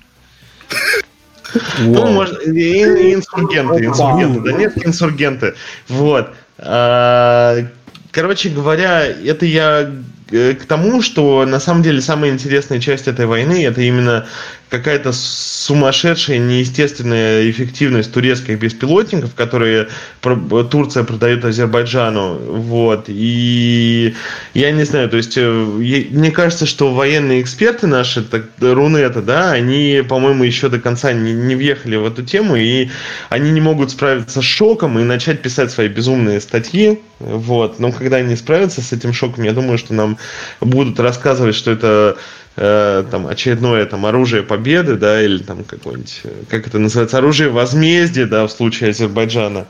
Вот, короче говоря, турецкие беспилотники, они объективно рулят, вот, они страшненькие, и киберпанк все ближе и ближе. Вот, я, а, хотел сказать. Я, я бы хотел прокомментировать все это дело. Сегодня, опять же, прочитал заголовок, что типа главы э, Азербайджана, э, Армении и России собрались на обсуждение какой-то там хуйни. Типа... А, слушай, я читал, я читал вот это вот заявление совместное. Оно, это, значит, заявление о перемирии, но это очень лайтовое перемирие. Это перемирие между Азербайджаном и Карабахом, которое инициировано Азербайджаном, Арменией и Россией для того, чтобы э, воюющие стороны могли забрать свои трупы, похоронить свои трупы, забрать своих раненых и так далее. То есть это такая мрачная тема абсолютно. Я, я, я это к тому, что раз уж там Россия фигурирует, а почему Турцию не спросили? Ну, видимо, нет, видимо, официально Россия себя хочет видеть каким-то модератором этого конфликта, да, а Турция, она выражает свою безмерную поддержку азербайджанской стране, но при этом она не говорит о том, что она сторона конфликта. Вот у них есть такая разница в позиционировании, каком-то брендировании себя. Вот. То есть разница, она действительно существует Слушайте, между Турцией и Россией официально заявляла, что э, мы поддерживаем целостность, э, территориальную целостность Азербайджана и будем поддерживать Азербайджан до тех пор, пока они не вернут свои исторические земли. И, по-моему, вот этот конфликт э, довольно-таки сильно отличается от остальных каких-то вот гибридных таких штук, где э, все стороны пытаются во время всего конфликта оправдаться. Типа, это не мы, это нас, мы жертва, это они напали, мы только там пытались ответить или в итоге не ответили. Вот, а тут э, Азербайджан как минимум заявляет, что да, рот мы все ебали, да, мы пришли, это наша земля, и не будем никуда не уходить, никаких перемирий. Ну, слушай, мы столкнулись с такой сложной ситуацией, на самом деле. То есть, если вот постараться совершенно дистанционироваться от симпатии к сторонам конфликта, да, то есть даже армянская сторона, она говорит о том, что Карабах это какая-то третья структура, которую она не может поддерживать. То есть да, да, да, в, в, в, войска, войска материковой Армении, они не участвуют в этом конфликте. Поэтому, когда Армения призывает к какому-то перемирию, это очень странно звучит, и типа, «А Армения это кто? Армения это не воюющая сторона. По-моему, это ситуация, что сейчас назвал, напоминает Донбасс. Типа, их там нет, нас там нет, но, пожалуйста, перестаньте нас бомбить, давайте... Да, да, это напоминает Донбасс, только еще, еще более хуже, еще более печальнее, когда уже вот просто, ты знаешь, все такие, знаешь, резервные силы в рукаве, ты знаешь, что если Азербайджан нападет на Армению, то Россия по союзническим обязательствам должна будет за него вписаться и так далее, и так далее, и так далее, да, за Армению. Вот. И здесь ты знаешь просто вот весь вот этот вот расклад, и тем не менее вот этот ужасный конфликт, он продолжается. И конфликт, я говорю, он, э, ну, с чего я начал? С того, что этот конфликт, он очень... Э, как бы сказать, это непропорционально, с одной стороны, то есть э, на стороне Азербайджана какие-то там бездушные машины, которые убивают армянских солдат, а на, на стороне Армении я даже не знаю, что. Ну... Славаш и православная вера, что-то такое. Московские бизнесмены. Ну нет, я. на самом деле, на самом деле, как бы в, из хорошего, что я видел и что мне э, реально вызвало такую неироничную симпатию, это то, что армянские девушки, они присылали, э, значит, армянским солдатам, воюющим в Карабахе, сникерсы с такими очень теплыми надписями на армянском языке, в духе там типа «Я прощу, если ты найдешь любовницу, главное, возвращайся домой». Ребят, это у меня... Тепло, это мы одобряем. У меня дела. за окном пальба. Слышите? Да. В Москве или в Москве? Все, я... Все. Это эхо Уфы, короче. Не, на самом деле... Эхо Эхо войны. Я, эхо войны. На самом деле я знаю, что это такое. Это солдаты НАСА, блядь, потому что мы уже минут 10 не говорили Байден 2020. Сейчас все прекратится. Мы поддерживаем Джо Байдена. Джо Байден. А... Джо Байден 2020. Я, не, я не могу произнести на, на английском 2020 год, поэтому я говорю по-русски 2020. Хорошо, спасибо. Ты, ты вносишь свой вклад в победу. Ну да. Я долблю американскими агитками. А, по поводу американцев, кстати, вы смотрели а, выпуск Дудя с Навальным? Да, я смотрел, я прям очень смотрел, и потому что расскажи, я... как тебе? Э, ты знаешь, на самом деле самая тухлая история вот между Навальным и российским государством, она в Марии Певчих как ни странно. Это такая женщина, про которую никто ничего не знает, да, вот, э, и российская сторона, ну, я имею в виду такой проправительственную сторону, она говорит, что вот буквально Мария Певчих, это непонятно кто, вот она Навального отравила, когда была с ним в номере, и вообще она подсыпала новичок и так далее, и так далее, и так далее, да. А, секу, секу, секу, секу. А можно да. инсайт, короче, вообще, ну, типа для тех, кто не знает, кто это вообще, блядь? Что, что там? Дело, дело в том, что Мария Певчих действительно никто не знает, кто это. И Навальный на вопрос о том, а кто такая Мария Певчих, которую вы сейчас предъявляете людям, он говорит, да, бля, все ее знают, короче, она у нас работала последние 150 лет, и вообще это главный ФБК. Вот и все. Вот такая вот история. Ну, она, вот. насколько я знаю, продюсер да nobody knows, nobody knows. А, на самом деле Навальный, он в интервью Дудю, он впрямую говорит о том, что его продюсер это какой-то из олигархов. Я не запомнил фамилию, потому что, ну, Ну, собственно, нахуя. Да, но вот он говорит, что вот этот олигарх платит мне зарплату. Он э, об этом говорит где-то на втором часу интервью Дудя, но при этом э, тема там Марии Певчих, да, ее роли во всем этом безобразии, она всплывает от силы, ну, три минуты из двух часов. Ну, хорошо, а кто тогда такая может быть Мария Певчих? И если она работник какой-то, сотрудник какой-то разведки, то почему она настолько палится? Так она, не, она, не, она не палится, то есть про нее задают вопросы, но она на них не отвечает. Ну, как бы вот, вот, вот такой персонаж интересный. То есть мы можем посмотреть, как это все было там 50 лет назад, когда ловили каких-то советских шпионов. Я думаю, что так все примерно и было. То есть про кого-то говорили, что он шпион, он говорил, а, это все враки, и исчезал навсегда. То есть, Я думаю, что так и было. Чем условная Мария Певчих отличается от Обамы, блядь? Который в подъезде она, бел, она белая кожи, да. Нет, нет, от Обамы она, естественно, отличается, потому что Обама это публичная фигура, да, и э, проблема Марии Певчих в том, что все сотрудники фонда борьбы с коррупцией Навального это публичные фигуры, там, если ты берешь какого-нибудь Албурова, Киру Ярмыш, Любовь Соболь и так далее. Это люди, у которых там по 50 часов э, видеозаписи есть, где они там своим э, последователям что-то рассказывают. А кто такая Мария Певчих, даже, даже фанаты ФБК не знают. Про нее никогда никто ничего не говорил. В этом проблема. Окей, кто-нибудь когда-нибудь видел фанаты ФБК? Я фанат ФБК. Видел, да, Камиль фанат ФБК, все это знают. Ты фан, фанбой именно? То есть? Fanboy. Нет, я... Fanboy. Нет, я не фанбой. Слушай, я у Камиля дома видел плакат просто с Кирой Ярмаш. Ты не, ты не был у меня дома. Знаешь, у меня, дома, у меня дома вообще странные плакаты. Зрители знают только с твоих слов, поэтому твои слова, они примерно равны словам Марии Певчик. Андрей, Андрей, я был у Камиля дома, я могу подтвердить, короче, у него над компьютером прямо сейчас сейчас, кстати говоря. Он смотрит на него, у него висит плакат I want to believe. Ну, я знаю, у меня тоже. Подожди, подожди, подожди, подожди. Так вот, короче, я у него ночевал, и... Э, Опа! Я, я заглянул под этот плакат, и, и там, блядь, плакат ФБК, короче, лежит. Под ним висит. У него ну, блин, я не сомневался ни разу, не сомневался ни разу. Не, ну на самом деле все, кто был у меня дома, а, э, могут это профануть очень легко. Я всем показываю фотографию, которая лежит у меня на шкафу. Нет, не а, Навального.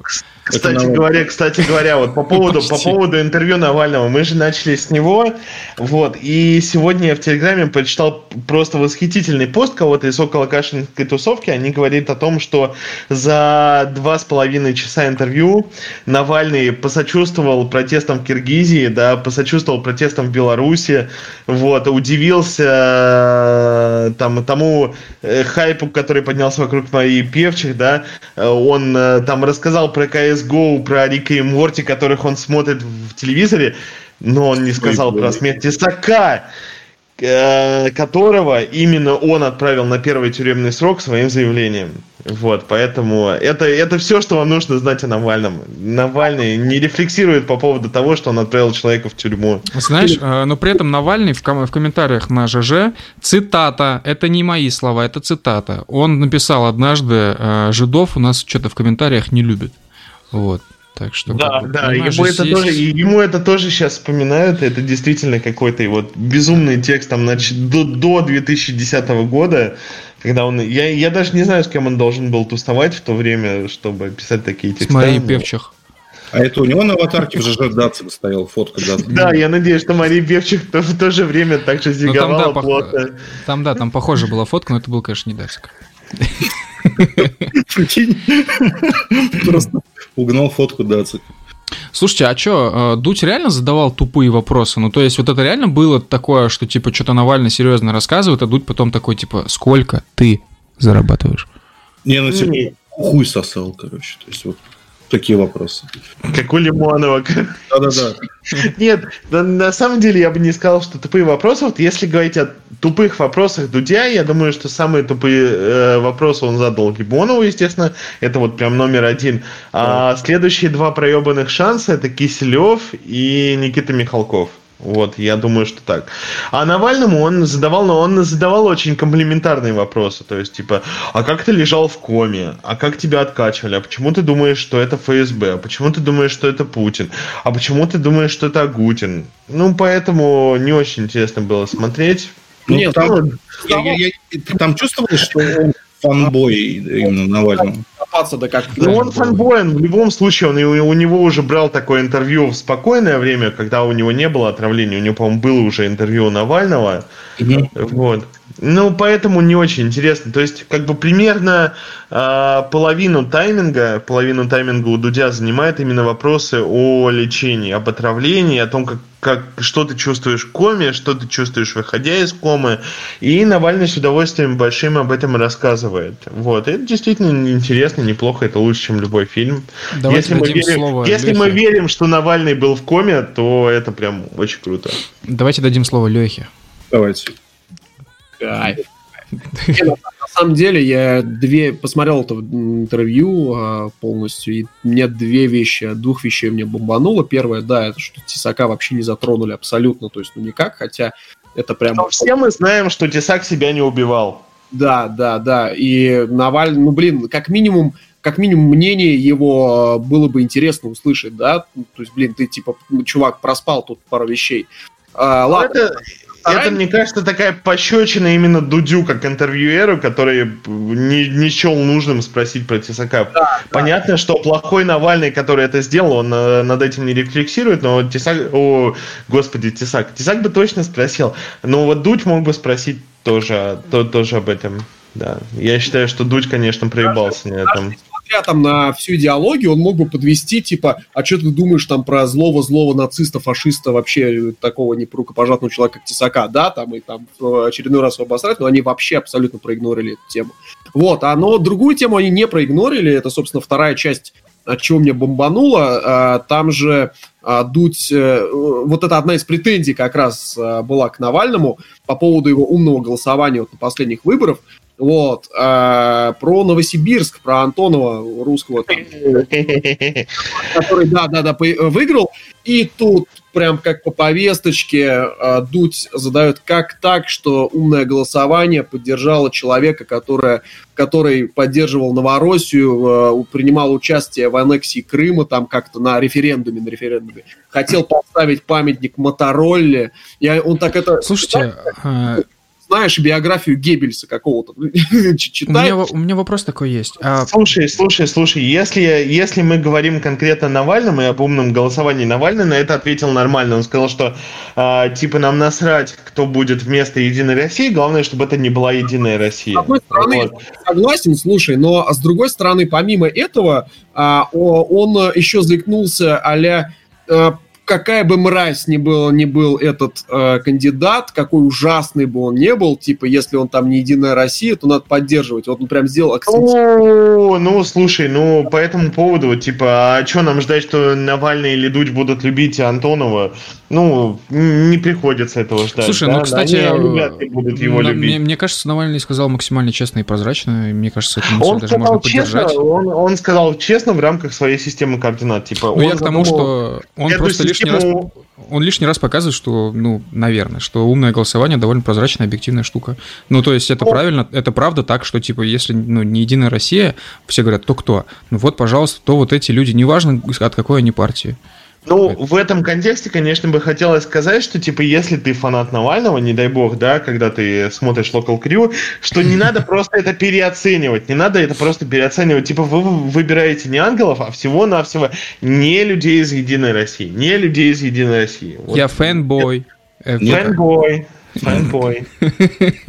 Вот, но у меня, знаешь, особая ситуация, потому что я из подмосковного города Пушкина, и у нас э, умное голосование, оно привело к власти пять сразу депутатов-либертарианцев, не от либертарианской партии, но просто либертарианцев. Поэтому я все-таки считаю, что это не совсем тупая штука, и если ты хочешь там привести не единороссов, да, а кого-то еще, то это возможно. Это, это очень интересная история. Мне вообще очень нравится акцент сегодняшнего выпуска вообще. То есть мы тут э, прям что-то а, а, агитки начали, короче, вкидывать типа против там Путина, там за FBK. Нет, я надеюсь, что нет. А, друзья, надеюсь, если вы будете нет. участвовать в умном голосовании и будете ориентироваться на их рекомендации, то вы не станете фэнбоем FBK. Вот, я хочу вам, дорогие друзья, сказать, что если вы будете участвовать в умном голосовании, правил всего два. первое, голосуй сердцем, второе правило да, да, нет, да. Не перепутайте. IDD куди. IDD куди. А, блин, я а думаю, что- что как-то так. Что-то я хотел спросить про Навального и Дудя, и забыл, что я хотел спросить. Л- ладно, ладно. Слушайте, а кто, вы, вы лучше скажите, ну как бы э, Навальный, это очень интересно, а кто смотрел у Навального Шот Пэрис последний этот самый, где там деконструкция русской идентичности? Кто, У кто это смотрел? Нет, у, Дудя, у Дудя Шот Пэрис. Это те, которые Нет. сняли клип страшного. Э, Это там, где были ар- арабск- арабская вязь на, на худи? Да, да, да, да, да, в школе, в школе, в А, школе. ну, клип я смотрел, Там, но интервью я не смотрел. А что там было? Вот, там э, просто интервью, оно опубликовано с таким э, очень громким лозунгом э, «Деконструкция русской идентичности». Вот. И я, знаешь, побоялся и не стал это смотреть, но мало ли, вдруг кто-то из собеседников это посмотрел, тогда бы рассказал, о, о чем речь Интересно, идет. что они там деконструировали. У меня к Дудю один, э, точнее, два вопроса. Э, Нет, ну, наверное, скорее один вопрос. Вот Дудь несколько раз говорил, я украинец. Вот. Да, Э, да, У меня... Ладно, допустим, к Дудю у меня... Не к Дудю, короче, это вопрос, а ко всем остальным его коллегам. А что-. Нет, а что такого, что, типа, люди поддерживают Новороссию? В смысле, что в этом такое? Ну, это же в интересах России, правильно? Ну, на самом деле, на самом деле, самый простой ответ на этот вопрос, он лежит в какой плоскости? Типа, ты поддерживаешь право, право крови или право земли? Да, право крови, оно говорит о том, что у тебя вот те люди, которые есть... Документы в Израиле? Нет, нет, нет, что, что, что, что люди, которые живут на определенной территории, их мнение, оно является самым главным, да, а право земли говорит о том, что где там в, бум- в бумажках записано, вот, вот это мнение самое главное. И вот конфликт в Карабахе это классический конфликт права земли и права крови, да, то есть по праву крови там абсолютное, насе- э, абсолютное э, большинство населения это армяне. Причем я ради интереса даже смотрел, сколько азербайджанцев живет на Горном Карабахе. Как вы думаете, сколько? Э, Сколько? Ну, порядок цифр мне просто интересен. Мне кажется, что мне- их там типа 20%. Нет! Короче, э, в Нагорном Карабахе живет порядка 150 тысяч армян, да? Так, так. А азербайджанцев живет 6. Человек? Шесть, шесть человек, да. Шесть. Не шесть сотен, не шесть тысяч, не шесть десятков тысяч, шесть человек. Вот, вот, вот, вот такая примерно сочетание цифр, и поэтому во- вот оно право крови, да, то есть люди, которые живут на этой земле, они пытаются решить свое будущее. А с азербайджанской стороны это право земли. То есть вот в документах СССР э, э, Нагорно-Карабахская республика, она была в составе Азербайджанской союзной республики, ну, Советской республики, да, вот, поэтому они имеют на нее право. Вот это классический конфликт права земли, права земли и права крови. Вот. Поэтому в Донбассе оно тоже, оно близко к этому, но этот конфликт еще более показательный. Вот. Мгм. Просто меня, то есть я из-за чего такой вопрос задаю, ну то есть э, человек, который что-то там поддерживал Новороссию, вот, э, ну то есть его можно, наверное, наверное, осуждать за то, что он типа фанат войны, наверное, за это можно осуждать, да, вот, а то, что типа чувак, ну там искренне там любит свою страну, хочет сделать ее лучше, хочет присоединить к ней какие-то э, территории, которые очевидно находятся в сфере национальных интересов России. Чё- почему, за что этого человека осуждают? Ну, то есть, хорошо, Дудь с э, «я украинец», говорит, это и ладно, окей, его можно А, понять, Сма- но все остальные-то. Но он, Смотри, у меня Тут как раз на, помимо того, что я украинец, очень часто по- по- называют слово русский, да, там русский певец, там русский актер. Да, кстати. Мгм. Это раз. Во-вторых, он даже себя выставляет таким э, периодически патриотом. а, Россия круто, Россия хорошо, мы в России и так далее. Но вот э, патриотом по его понятию, вот что, что такое патриотизм вот в его смысле, он абсолютно, ну, как бы э, человек, э, которому чужда любая, э, любые преследования интересы русских, вот в плане там на внешних рубежах и прочее. Поэтому, блин, все логично, естественно, он из этой тусовки, которому все это будет чуждо. А единственный адекватный ответ на любых вот таких интервью на вопрос, а как так побеждает там человек, вы поддерживаете человека, который там поддержал Новороссию, поддер- поддержал там Крым мне Мотороле хотел памятник поставить, нужно отвечать, типа, а почему вы... Да потому что людям нравится. Вот, вот это самый правильный ответ. Нет, в смысле, типа... говорите как о чем-то плохом. Типа, я сейчас не услышал ни один из аргументов, который, ну, э, ведет к тому, что этот выбор был неправильный. А... Воровал, он коррупционер, там, э, там угу. убивал, там, грабил кого-то. Я чуть не услышал. Типа, я услышал, ну, вот, вот человек там поддержал там русскую весну. Так, а в чем проблема-то? Ну, слушай, вот смотри, на самом деле, э, я понимаю, о чем ты говоришь, но тут надо понимать, что там Дудь под этим все понимает русскую идентичность, какую-то за, э, защиту русских интересов, да, а на самом деле мы понимаем, что это защита интересов Джо Байден 2020. Ну, Джо, Байден, Джо Байдена, да, который сидит в Кремле и каких-то кремлевских интересов, да, потому что вот таким способом, которым эти э, интересы защищались, да, там, ну, это большой вопрос вообще, а чьи это интересы, которые защищены таким образом? Ну, это действительно так. Э, с другой стороны, да, мы знаем, что Дудь про себя, он говорит, что он украинец, да, и тут надо понимать, что это просто парадигма, которая, она в школе в школе, в школе всем еще рассказывается, что вот есть какая-то отдельная Россия, какая-то отдельная Украина, какая-то отдельная Белоруссия, и вот между ними ничего общего. Да? Вот, ну, максимум общее прошлое. Вот. В рамках этой парадигмы, да, что есть только общее прошлое и ничего больше, да, действительно непонятно, какого хрена вы лезете в Украину, ребят. Вот. Извините, Поэтому...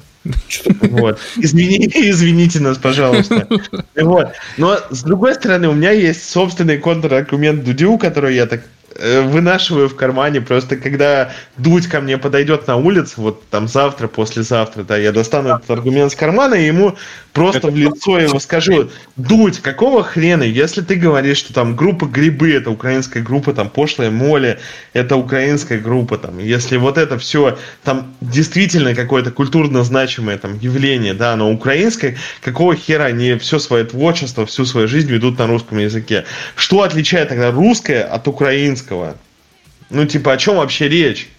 Так, Андрюх, вот, там же еще была такая тема очень интересная. Дуджи брал у интервью у этого, э, я не помню, как его зовут, он муж э, Луны и как раз э, этот самый главный в группе Грибы, там их продюсер, по-моему. Да, да, да, я про него и говорю, про, да, про, да, то, да. Что, про он... то, что чувак, чувак-то живет, вообще-то говоря, в русском мире. Для него Украина существует как такое стихийное бедствие, которое нужно просто обойти стороной, и все. И про пошлую моли та же самая история, да, то есть пошлая моли это группа из Харькова, да, но... Да но ее культурная сфера, она настолько русская, да, настолько там нет ничего украинского, да, что там говорить о том, что пошлая Молли это украинская группа, ну это просто этноним. Ну вот она с Украины приехала, а могла бы приехать там из Каскадии, да, или там из Нагорного Карабаха. Вот она был, была бы Нагорно-Карабахской группой. Ну, come on, этнонимы это не очень интересно. Вот такая вот история помимо этого, помимо э, языка, на котором там они исполняют свое творчество,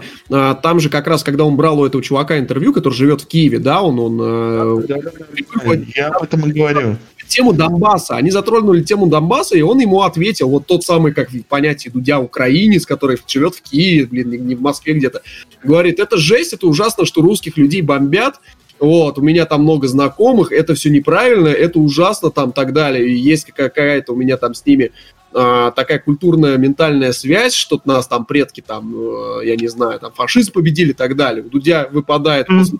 глаз, вот, типа, что ты не по повесточке несешь, и э, начинает, ну, блин, бомбить, по сути, после этого. Ну, слушай, ну это просто к разговору о том, насколько хороший Дудь интервьюер, да, то есть если у него после вот таких, там, э, среднего уровня э, тейков, да, если у него выпадает после этого глаз, и, то есть он, ну, ну, он просто не очень хороший интервьюер. Он популярный, но не очень хороший, он не может быть там прям объективным каким-то, да, вот у него есть четко выраженное там понимание, что украинцы это украинцы, что это что-то отдельное. Так, э, украинцы это украинцы, а у нас есть еще киргизы. А, давайте про киргизов поговорим, это еще более интересно. Да, а кто-нибудь замирал в среднее время, как э, быстро у украинцев получается поменять власть путем Майдана? Э, слушай, порядка порядка двух лет. Порядка двух лет. Порядка двух лет. Нет, я имею в виду, что... Ты имеешь в виду, что, типа, ну, на Майдане же два года не сидели, не сидел никто вроде бы. На Майдане не сидели, но просто вот после Майдана, после Майдана, а. то есть там была одна такая, знаешь, это самое, вот то, что у нас называли преступная хунта, да, там Турчинова и Цунюка, где-то примерно через два года это власть Порошенко и сотоварищи, и вот часто власть Зеленского, которая совершенно другая. Вот это примерно два года, такие циклы двухгодичные. Через два года, я надеюсь, еще кто-то будет. Ну так вот, а в Киргизии все удалось поменять за 15 минут. Преступно. Это неправда, это неправда. Слушай, потому что в Киргизии, я, слушай, я, я знал, что будет такой тейк. Да, дипломированный киргиз. Короче, у меня про киргизов есть два хороших тейка. Во-первых, действительно, киргизы меняют власть.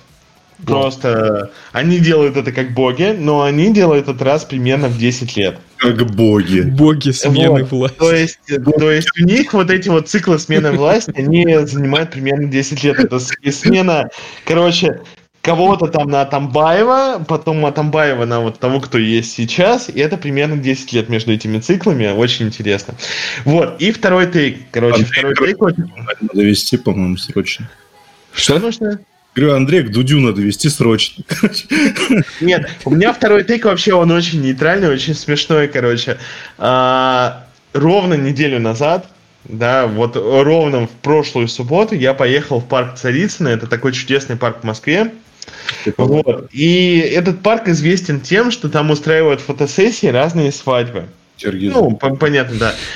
И, короче говоря, обычно я там считаю, э, ну, сколько свадеб сколько свадеб проходит в этом парке. И это цифра от 10 до 15, да, 10-15 свадеб.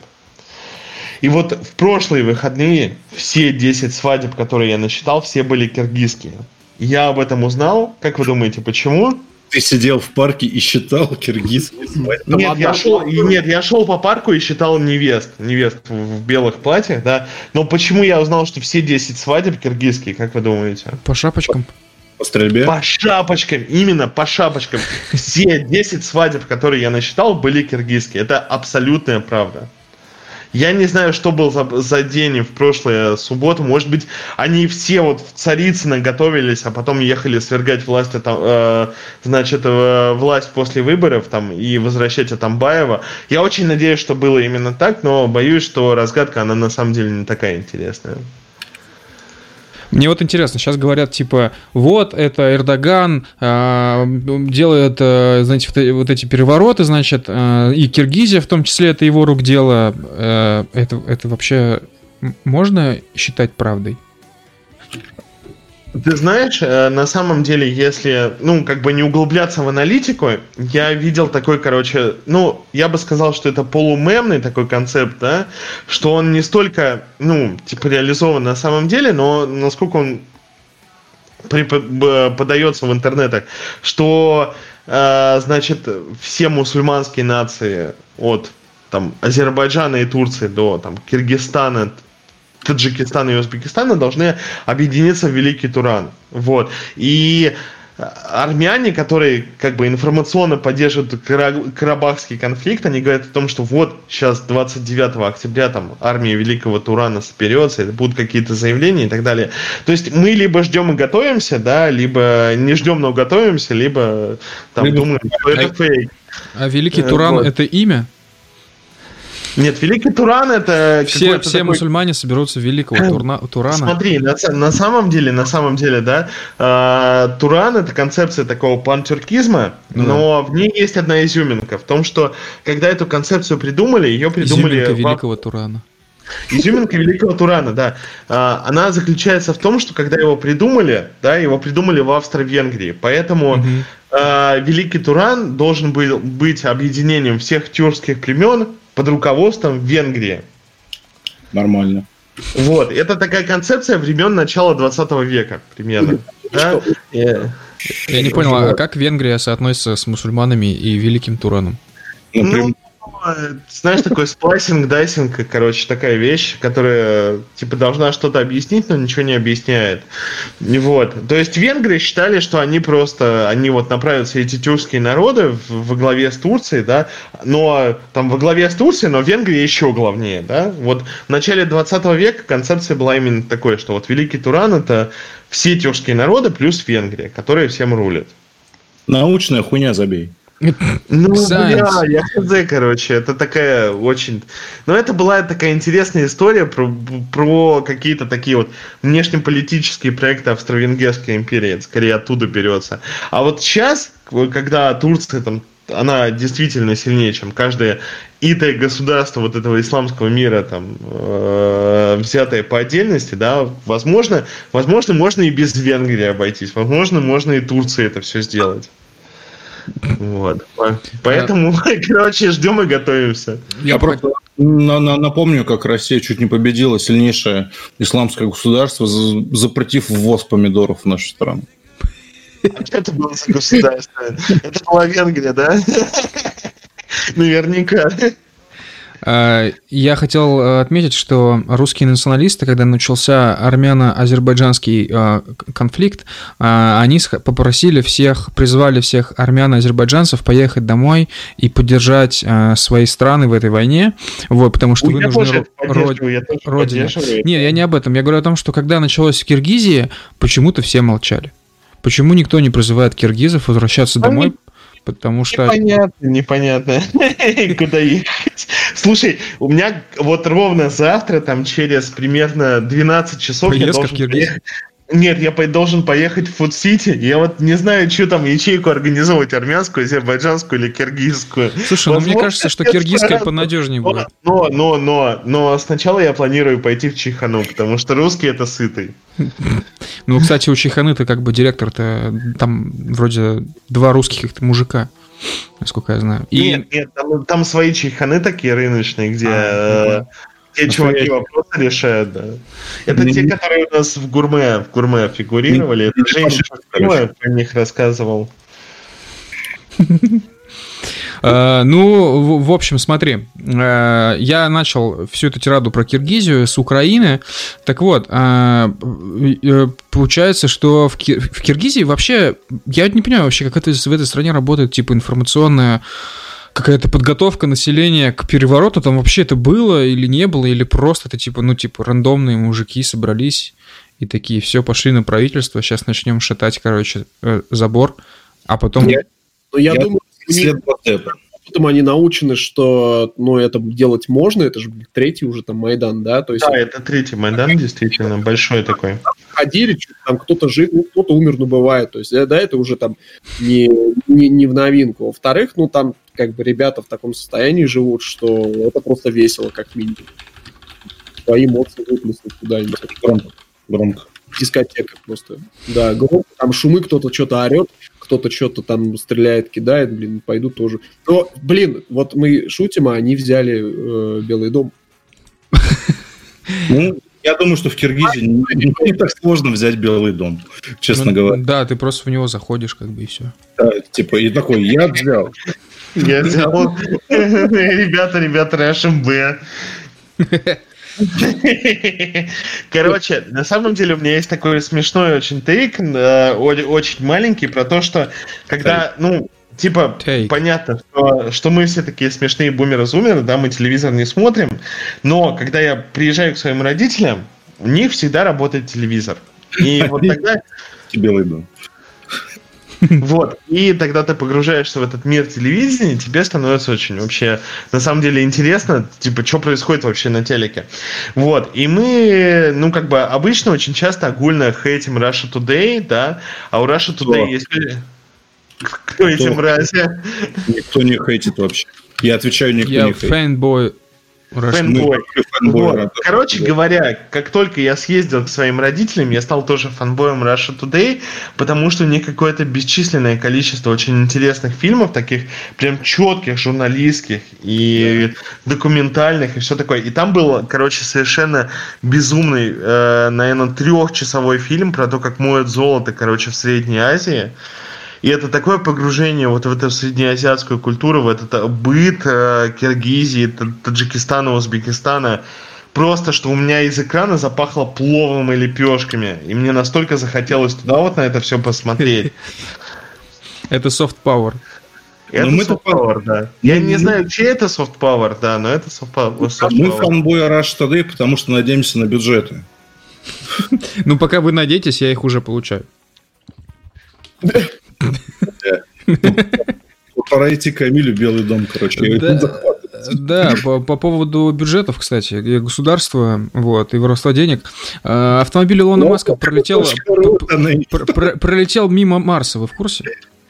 А, да, промазали, лох. Так, читаю, читаю. В феврале 2018 года машина была отправлена в космос на первой ракете-носителе сверхтяжелого класса Falcon Heavy. Миллионы человек с большим интересом наблюдали прямо в эфире. Ну, на, так, на панели Tesla Roadster вишневого цвета, который Маск отправил в космос, было написано Don't Panic. Так, это понятно. А, американский изобретатель и предприниматель, пообещавший отправить на Марс миллион человек, а, по сути, что я вообще читаю? Что это за чушь? Сейчас я найду другую новость. Я просто прочитал чушь. Извините. Слушайте, а можно вот, вот профанский вообще вопрос такой вот? Э, везде форсят тему там колонизация Марса там, да? Э, и так далее. И, и почему именно про Марс? То есть у нас же дофига, там просто максимально приближен Можно. Не, ну есть Воронеж, как минимум, начнем с этого. Uh, ну, на, давай начнем с того, что uh, сейчас форсят э, конкретно в России колонизацию Венеры. Это пиздец. Но Венера, ну, насколько там какие-то облака адовые. Она нам просто близка по инфраструктуре примерно, Венера. Вот. Да, ну да, эти дожди серной кислоты 300 градусов. Ну, смотри, Лех, ну типа дело в том, что, во-первых, э, Марс находится в обитаемой зоне, так называемая зона, где чаще всего вводятся планеты земного типа, вот, она может... Это неправда, это неправда. Почему, почему неправда? Ну, потому что, потому что границы обитаемой зоны, они э, вообще регулируются как те, типа, места, где вода нах- находится в жидком состоянии. В Марсе вода не находится в жидком состоянии. Марс, на Марсе она не находится в жидком состоянии только в силу конечно, того, что у Марса конечно. очень слабая магнитосфера, из-за чего вся это, атмосфера просто нет, улетучилась. Это, это, это неправда, это неправда. Это просто к тому, что средняя температура на Марсе, она не позволяет воде быть в жидком состоянии. В смысле неправда? А, атмосфера улетучилась. Это, не так. Нет, в том, смысле, в том смысле, что это, это не условие... Э, не Андрей, условие Андрей просто там, пошел в что? Нет, это не условие того, что э, на Марсе будет вода в жидком состоянии. Ну как это? Нет воды в жидком состоянии, все необитаемая зона. Шлите нахуй, кто говорит об этом. Ну, короче, э, в общем, я буду отвечать как Андрей. Андрей, э, Андрей, ты не прав, это все полная чушь, то, что ты сейчас сказал. Да, ладно. Я, я, просто, я, я, просто... я просто очень люблю эту тему. Смотри. Вот. А... Больше, больше, чем Карабах, поэтому если вы когда-то дадите мне слово, то это будет еще полчаса примерно лекции, почему это не так. Уважаемые азербайджанцы, я просто повторяю вам, чтобы вы запомнили, Андрей любит Марс больше, чем Карабах. Андрей, смотри, ну э, хорошо, хорошо, хорошо. Допустим, э, на Плутоне возможно вот та самая жизнь в нашем классическом понимании и условия для такой жизни? Нет. Ну вот нет. и все, вот и все. Но нет, это не доказывает ничего. Нет, на самом деле просто к тому, что... Да ты как Мария Певчик себя ведешь, блядь. Это ничего не доказывает. Я веду себя как армяне просто. Вот. Нет, на самом деле э, дело вот в чем. Дело в том, что в э, определении обитаемой зоны там заложено то, что вода должна находиться в жидкой фазе. То есть она не должна быть льдом и не должна быть газом. А вот. она какая? А? На Марсе она в каком виде? Лед, лед, лед. На а, поверхности она должна быть в жидком виде или под поверхностью? Везде, везде, везде. В смысле, везде стоп. на Марсе это лед. Не. Какую статейку я читал, что один из э, способов а, приблизить планету Марс к более комфортному это ёбнуть там ракетами ядерными. Ну, да. да. Отчасти там много, там да. много всего нужно сделать. Как минимум нужно сделать атмосферу достаточно темной, чтобы она перестала выпускать лучи в космос, после чего ёбнуть туда водяными какими-то в, в, в, водяными кисло, э, кислородными астероидами, да, для того, чтобы атмосфера наполнилась.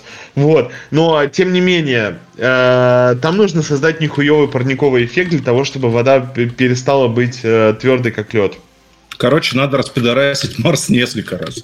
Ну да, да, да, да. То есть, э, типа, ага. колонизация Марса это очень абстрактная категория. То есть, даже, даже на спу... Э, как бы люди, которые там на уровне проектов, они думают о колонизации там планет, э, там тел Солнечной системы или там ближайших Солнечных систем, да, они гораздо охотнее называют там какую-нибудь э, Европу там или э, господи, Ганимед в качестве кандидатов на колонизацию еще в Марс, это охуеть как сложно. Ну смотри, смотри, смотри, смотри, почему это проще, чем на той же самой Европе. Ну, в Европе огромный, э, значит, слой льда, во-первых, его нужно как-то пробурить. Во-вторых, мы не до конца уверены, что под этим слоем льда. Вот. А, но еще момент такой, ты сказал, что вот на Марсе пиздец как сложно жить. Ну, ясен красен. Но до Марса очень близко лететь, поэтому... А, да, еще момент. И, и, и, и еще, и еще момент момент, что Марс в прошлом теоретически был как Земля, поэтому ну, он приковывает так много взглядов. Ой, ну, вы меня поняли. Вот. А, и еще вдобавок есть же теория панспермии, всем известная, вот, угу. которая гласит, что возможно э, э, Земля, тьфу, блин, организмы живые на Землю попали вот, собственно, с Марса. Из-за того, что Марс столкнулся с каким-то очень сверхтяжелым объектом, кусочек Марса отлетел от планеты и упал на Землю. Собственно, зерно жизни... Пожалуйста. Слушай, вот. слушай, у меня есть такой очень интересный тег э, в духе take. наших статей take. про... Да, take, take, take. Короче, про уфологию, про все остальное. Э, типа, О, если интересно, бакер. давайте я вам на 5 минут буквально расскажу, да? Давай, давай.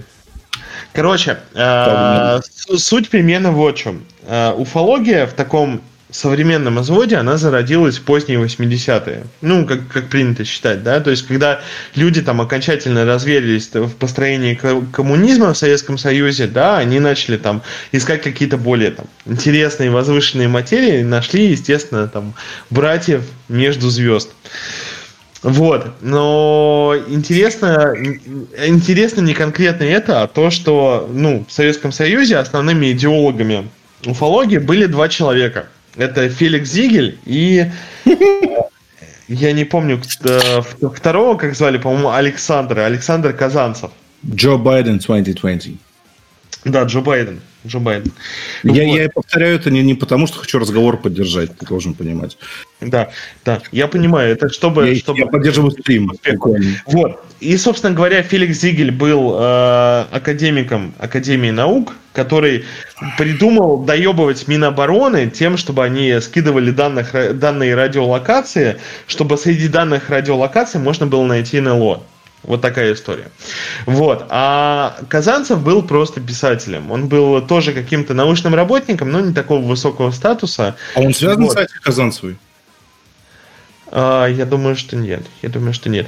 Короче говоря, тут даже дело не в этом. Дело в том, что Казанцев, он придумал э, гипотезу палеоконтакта, что э, мы сталкивались с пришельцами в прошлом.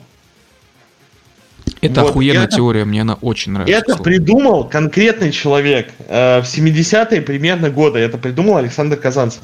Вот. Э, фишка в том, что э, это ну, как бы, вот эта вот концепция, она немножко оттенена тем, что на Западе это придумал Эрих фон Деникен э, примерно в те же годы, но он придумал чуть-чуть позже. То есть, если вы будете там э, задрачиваться там и, узна- и узнавать, кто, кто был первый, то первый все-таки будет советский советский писатель, э, господин Казанцев. Ну, так к чему я это все рассказывал? К тому, что э, я забыл, про что мы разговаривали.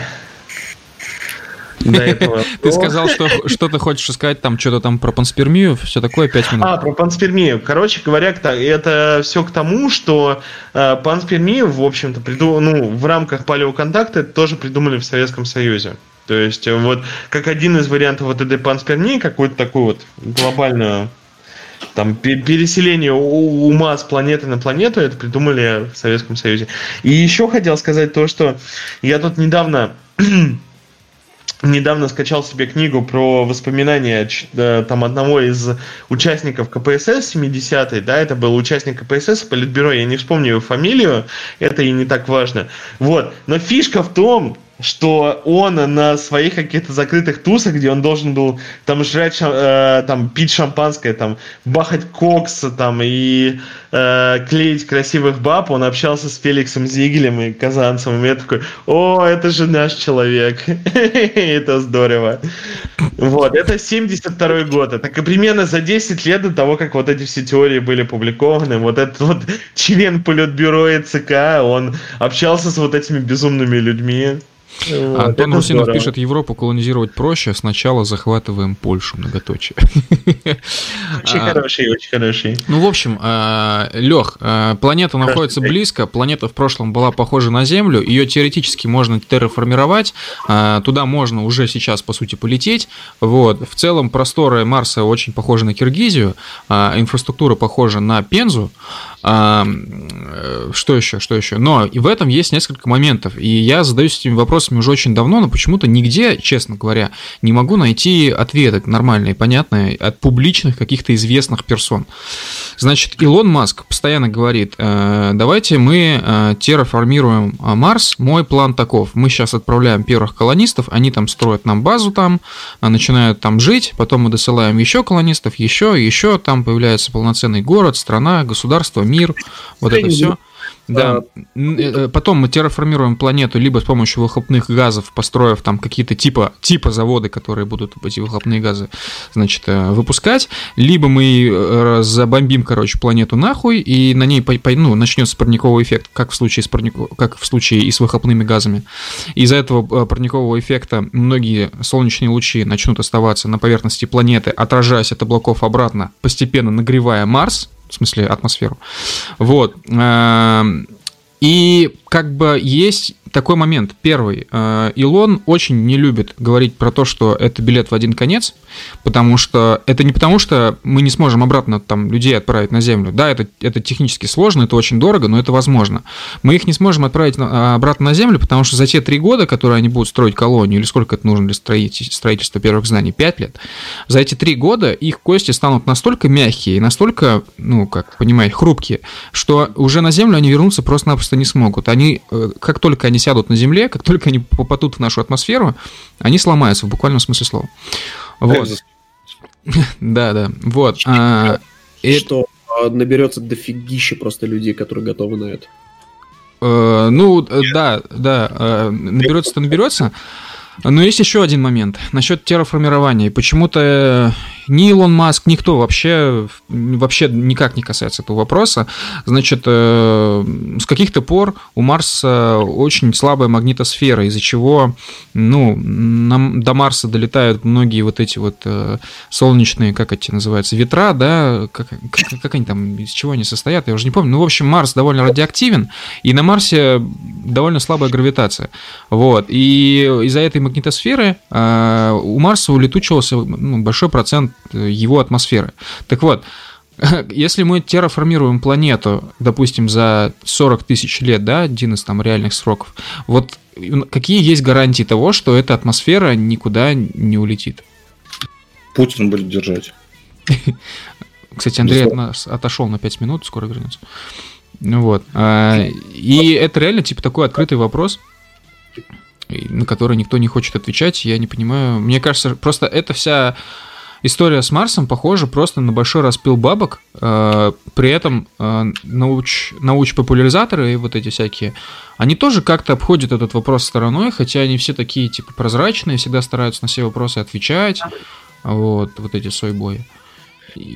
Я не знаю, мне кажется, надо просто начать что-то делать, надо начать бомбить Марс нахуй ядерными бомбами, а там типа посмотрим, как пойдет.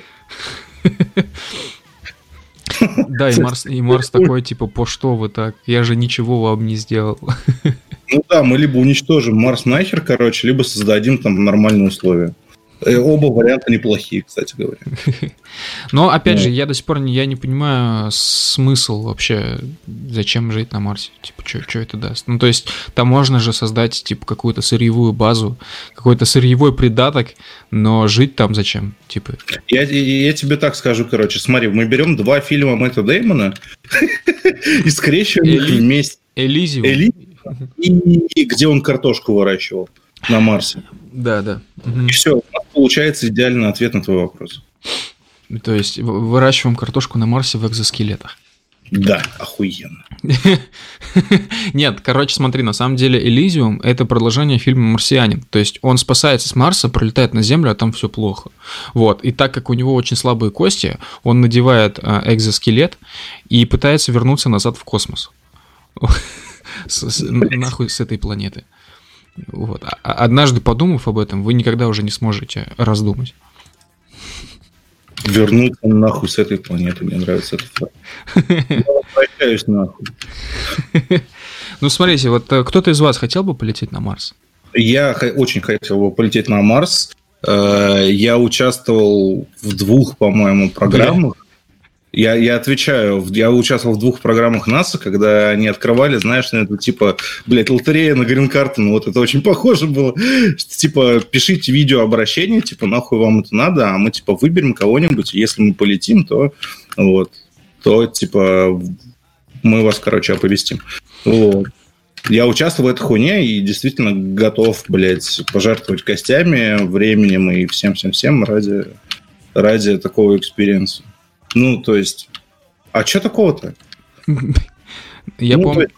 Ну, да. если реально рассматривать это с такого ну, социально-психологического ну, вектора, я думаю, блин, просто тысячи, десятки тысяч людей на планете найдется, которые готовы вообще там умереть, там никогда не вернуться на Землю. Ну да. Ну, типа, любой лузер, короче, как минимум, любой лузер хочет полететь на Марс. Я Потому помню, что... как, как-то раз смотрел репортаж про Mars One, и там выбрали какую-то девочку. Вроде бы она даже была из России, я могу ошибаться. В общем, у нее были какие-то очень серьезные проблемы с родителями и какие-то, ну, психологического плана, в том числе, из-за чего были проблемы, собственно, с родителями. Вот, она была там какой-то бунтаркой, короче, хотела там что-то на Марс. Причем, насколько я помню, родители ее особо в этом не поддерживали. Короче, пиздец какой-то, слава богу, Марс загнулся. Да, родители такие, ой, доченька съебана. А что там сейчас Mars One? Сейчас нужно набрать в поиске. Mars One. Эм, дата основания 2011. Эм, э, банкротство, я понял. Э, так, 15 января 2019 года суд швейцарского кантона Базельштадт признал банкротом компанию Mars One и отдал судебное распоряжение о ее ликвидации. Основатель компании подтвердил это сообщение, заявил, что ведет переговоры с властями и инвесторами для поиска решения, но не раскрыл каких-либо деталей. Понятно. Э, текущие предстоящие этапы. В 2020 будет запущена демонстрационная миссия, отправка посадочного модуля для проверки солнечных батарей, технология извлечения воды из марсианского грунта, а также запуск э, коммуникационного спутника, который 24 часа в сутки э, будет передавать изображения, видео и другие данные с поверхности Марса. Бля, а... это, это же просто расширенная программа Роскосмоса транслировать рекламу с Луны. 2022 запуск второго спутника связи. 2024 зап будет запущено 6 грузовых, 2 жилых, 2 блока системы жизнеобеспечения, 2 грузовых складских блока. 2025 грузы совершат посадку на Марс а, рядом с марсоходом, и он начинает готовить базу для прибытия людей, доставляет блоки на выбранное место, активирует систему электроэнергопитания, жизнеобеспечения. 2026 на орбиту Земли будут отправлены транзитный модуль, корабль Марс Лендер, со сборочным экипажем на борту и двумя раз и две раз что и две разгонных ступени. Затем первая... Да. Затем первая четверка миссии сменяет сборочный экипаж, не понимаю, что это значит. И после последней проверки системы на Марсе транзитного модуля состоится запуск первого пилотируемого корабля на Марс с экипажем из четырех Блин, ничего не понял. Ладно, хорошо. 27 год. Первый экипаж посадочного модуля высаживается на Марсе. В 28 году запуск пилотируемого корабля на Марс со вторым экипажем из четырех человек. 29 год. Высадка второй группы людей из четырех человек. А, насели... Так, 35 год. Население колонии по прогнозам должно достигнуть 20 человек. Хуй знает. Вау. как-то это все звучит не очень убедительно, честно говоря. Я так и не понял, после банкротства вообще никаких новостей нет. вот, ну то есть я прочитал это в разделе, который идет после банкротства, типа, что сейчас должно происходить. Но если было банкротство, значит ничего больше нет. Ну, хер вам, а не Марс, короче. вот что сейчас прочитал. Ну, на их сайте есть кнопка Support Now. Ну, еще бы. Я думаю, что и там через сто лет будет кнопка Support Now. Последнее обновление в их инстаграме от э, марта 2019 года. Ну. The next giant leap starts right here on Earth. Там на сайте написано. Э, в Твиттере больше тоже новостей нет. Ну, короче, все, проекта больше нахуй нету. Забудьте о Марсване. Вот, все, кто так хотел. Марсван. Это имя армянское какое-то. Слушай, а, а вот Илон Маск тоже хочет отправить людей типа на Марс, а из числа каких людей-то он хочет отправить людей? Да я не знаю, хипстеров наберет каких-нибудь и всякое, блядь, машин каких-нибудь придумает роботов. Слушай, я так пизданул, что а? очень многие люди бы захотели, но я же правильно понимаю, что там как минимум большая часть должна быть, ну, каким-то профессионалом в, как, в каком-то деле, то есть... Да, вот том Опытом, образованием, подготовкой. Ну, желательно, да. типа, уметь выращивать картошку, да. Ну, как Да, просто типа, э, короче, когда я смотрел видос про Марс Ван, вот про ту девочку, меня пиздец возмутило, что там у них выбор был, типа, из кандидатов, которые прошли все проверки, там был выбор, типа, пилот, инженер и вот эта девчонка, которая нихуя не умеет. И они выбрали, типа, девчонку. Вот. Э. Я понимаю, что типа как реклама, короче, была. Типа, типа ты можешь, блядь. Yes, you can. Giant Leap. Хитрый-хитрый план Трампа, короче. То есть когда начнется отбор, они включат свою вот эту позитивную дискриминацию, соберут всех транснигеров, как бы, и отправят нахуй на Марс. Идеально. Да, я, я, я вспомнил, как ее звали. Э, Анастас... Анастасия Степанова. Э, о ней, походу, тоже никаких новостей нет. Я вот вижу, я набрал Анастасия Степанова Марс Ван в гугле, какая-то первая ссылка. У Анастасии Степановой тоже не все гладко. Что это? Степановой. Он да, тоже не все гладко. Отстой, говорит она. Жесть, жесть. У меня с учебой просто завал, жесть. Теоретическая механика – ад. Инженерная графика, начертательная геометрия. Если хочешь понизить самооценку, поступи в технический вуз. Лучше в Бауманку. И каждый раз ты будешь выходить оттуда и думать, ну какой же я тупой.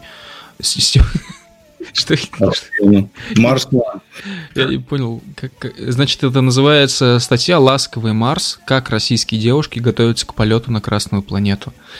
Окей. Э, вчера в прямом эфире Степанова смотрела экстренную пресс-конференцию НАСА, исследователи нашли небольшую звезду. А, понятно. Теперь Степановой грустно. Хуйня какая-то. Что это вообще забыть? Это журнал Esquire пишет. А, ну понятно. Ням-ням-ням. Ну, короче, все ясно. Все ясно. В общем, ну, друзья, Марс Ван загнулся. Больше никакого Марса, никто туда не полетит. Да. Антон Русинов пишет в чате 2020 год верить в американцев на Луне. Ладно, друзья. Я предлагаю завершаться на этой прекрасной ноте про Марс. Что думаете? Я думаю, пора. Да, мы сегодня простримили 2.15. Еще раз извиняюсь, что произошел такой сбой с Ютубом, но, к сожалению, это вообще не в наших силах что-либо было исправить. А, да, аудиозапись этого эфира э, появится в течение нескольких дней в iTunes Store, Google подкастах, Яндекс Музыки, ВК и Spotify. Э, что еще? Подписывайтесь на наши два аудио музыкальных вот этих вот плейлиста. Э, Spotify один называется «Звуки прошлого» с музыкой 80-х Белинды Карлайл, второй э, «Synth и Wave» называется с синтвейвом, фьючер-фанком, ретро-вейвом и вот этим вот всем новеньким, короче, свеженьким. А как второй называется плейлист? Synth и Wave. А, ты знаешь, как пере- переименую в звуки прошлого и будущего? Зачем? Было два плейлиста, типа звуки прошлого и звуки прошлого и будущего. Нет, второй это логичнее в звуки будущего переименовать. Ну да. Ну, типа того. А, что еще? Ну и все. Да, вот и все, друзья. That's all, folks. А, всем спасибо, что были с нами. Всем спокойной ночи. Надеюсь, что мы нам удалось вас сегодня немножко отвлечь от э, дневных, повседневных забот, будничных. Богатой рутины. Да, Андрей, спасибо, что был с нами. Жалко, что он ушел на последних как раз 15 минутах стрима. А, я думаю, он сейчас вернется в Дискорд такой, а где все? Типа, что? Да, все, давайте, пока-пока, спокойной ночи. Леха, Рэй, пока. Джо Байден 2020. Джо Байден 2020, не забывайте.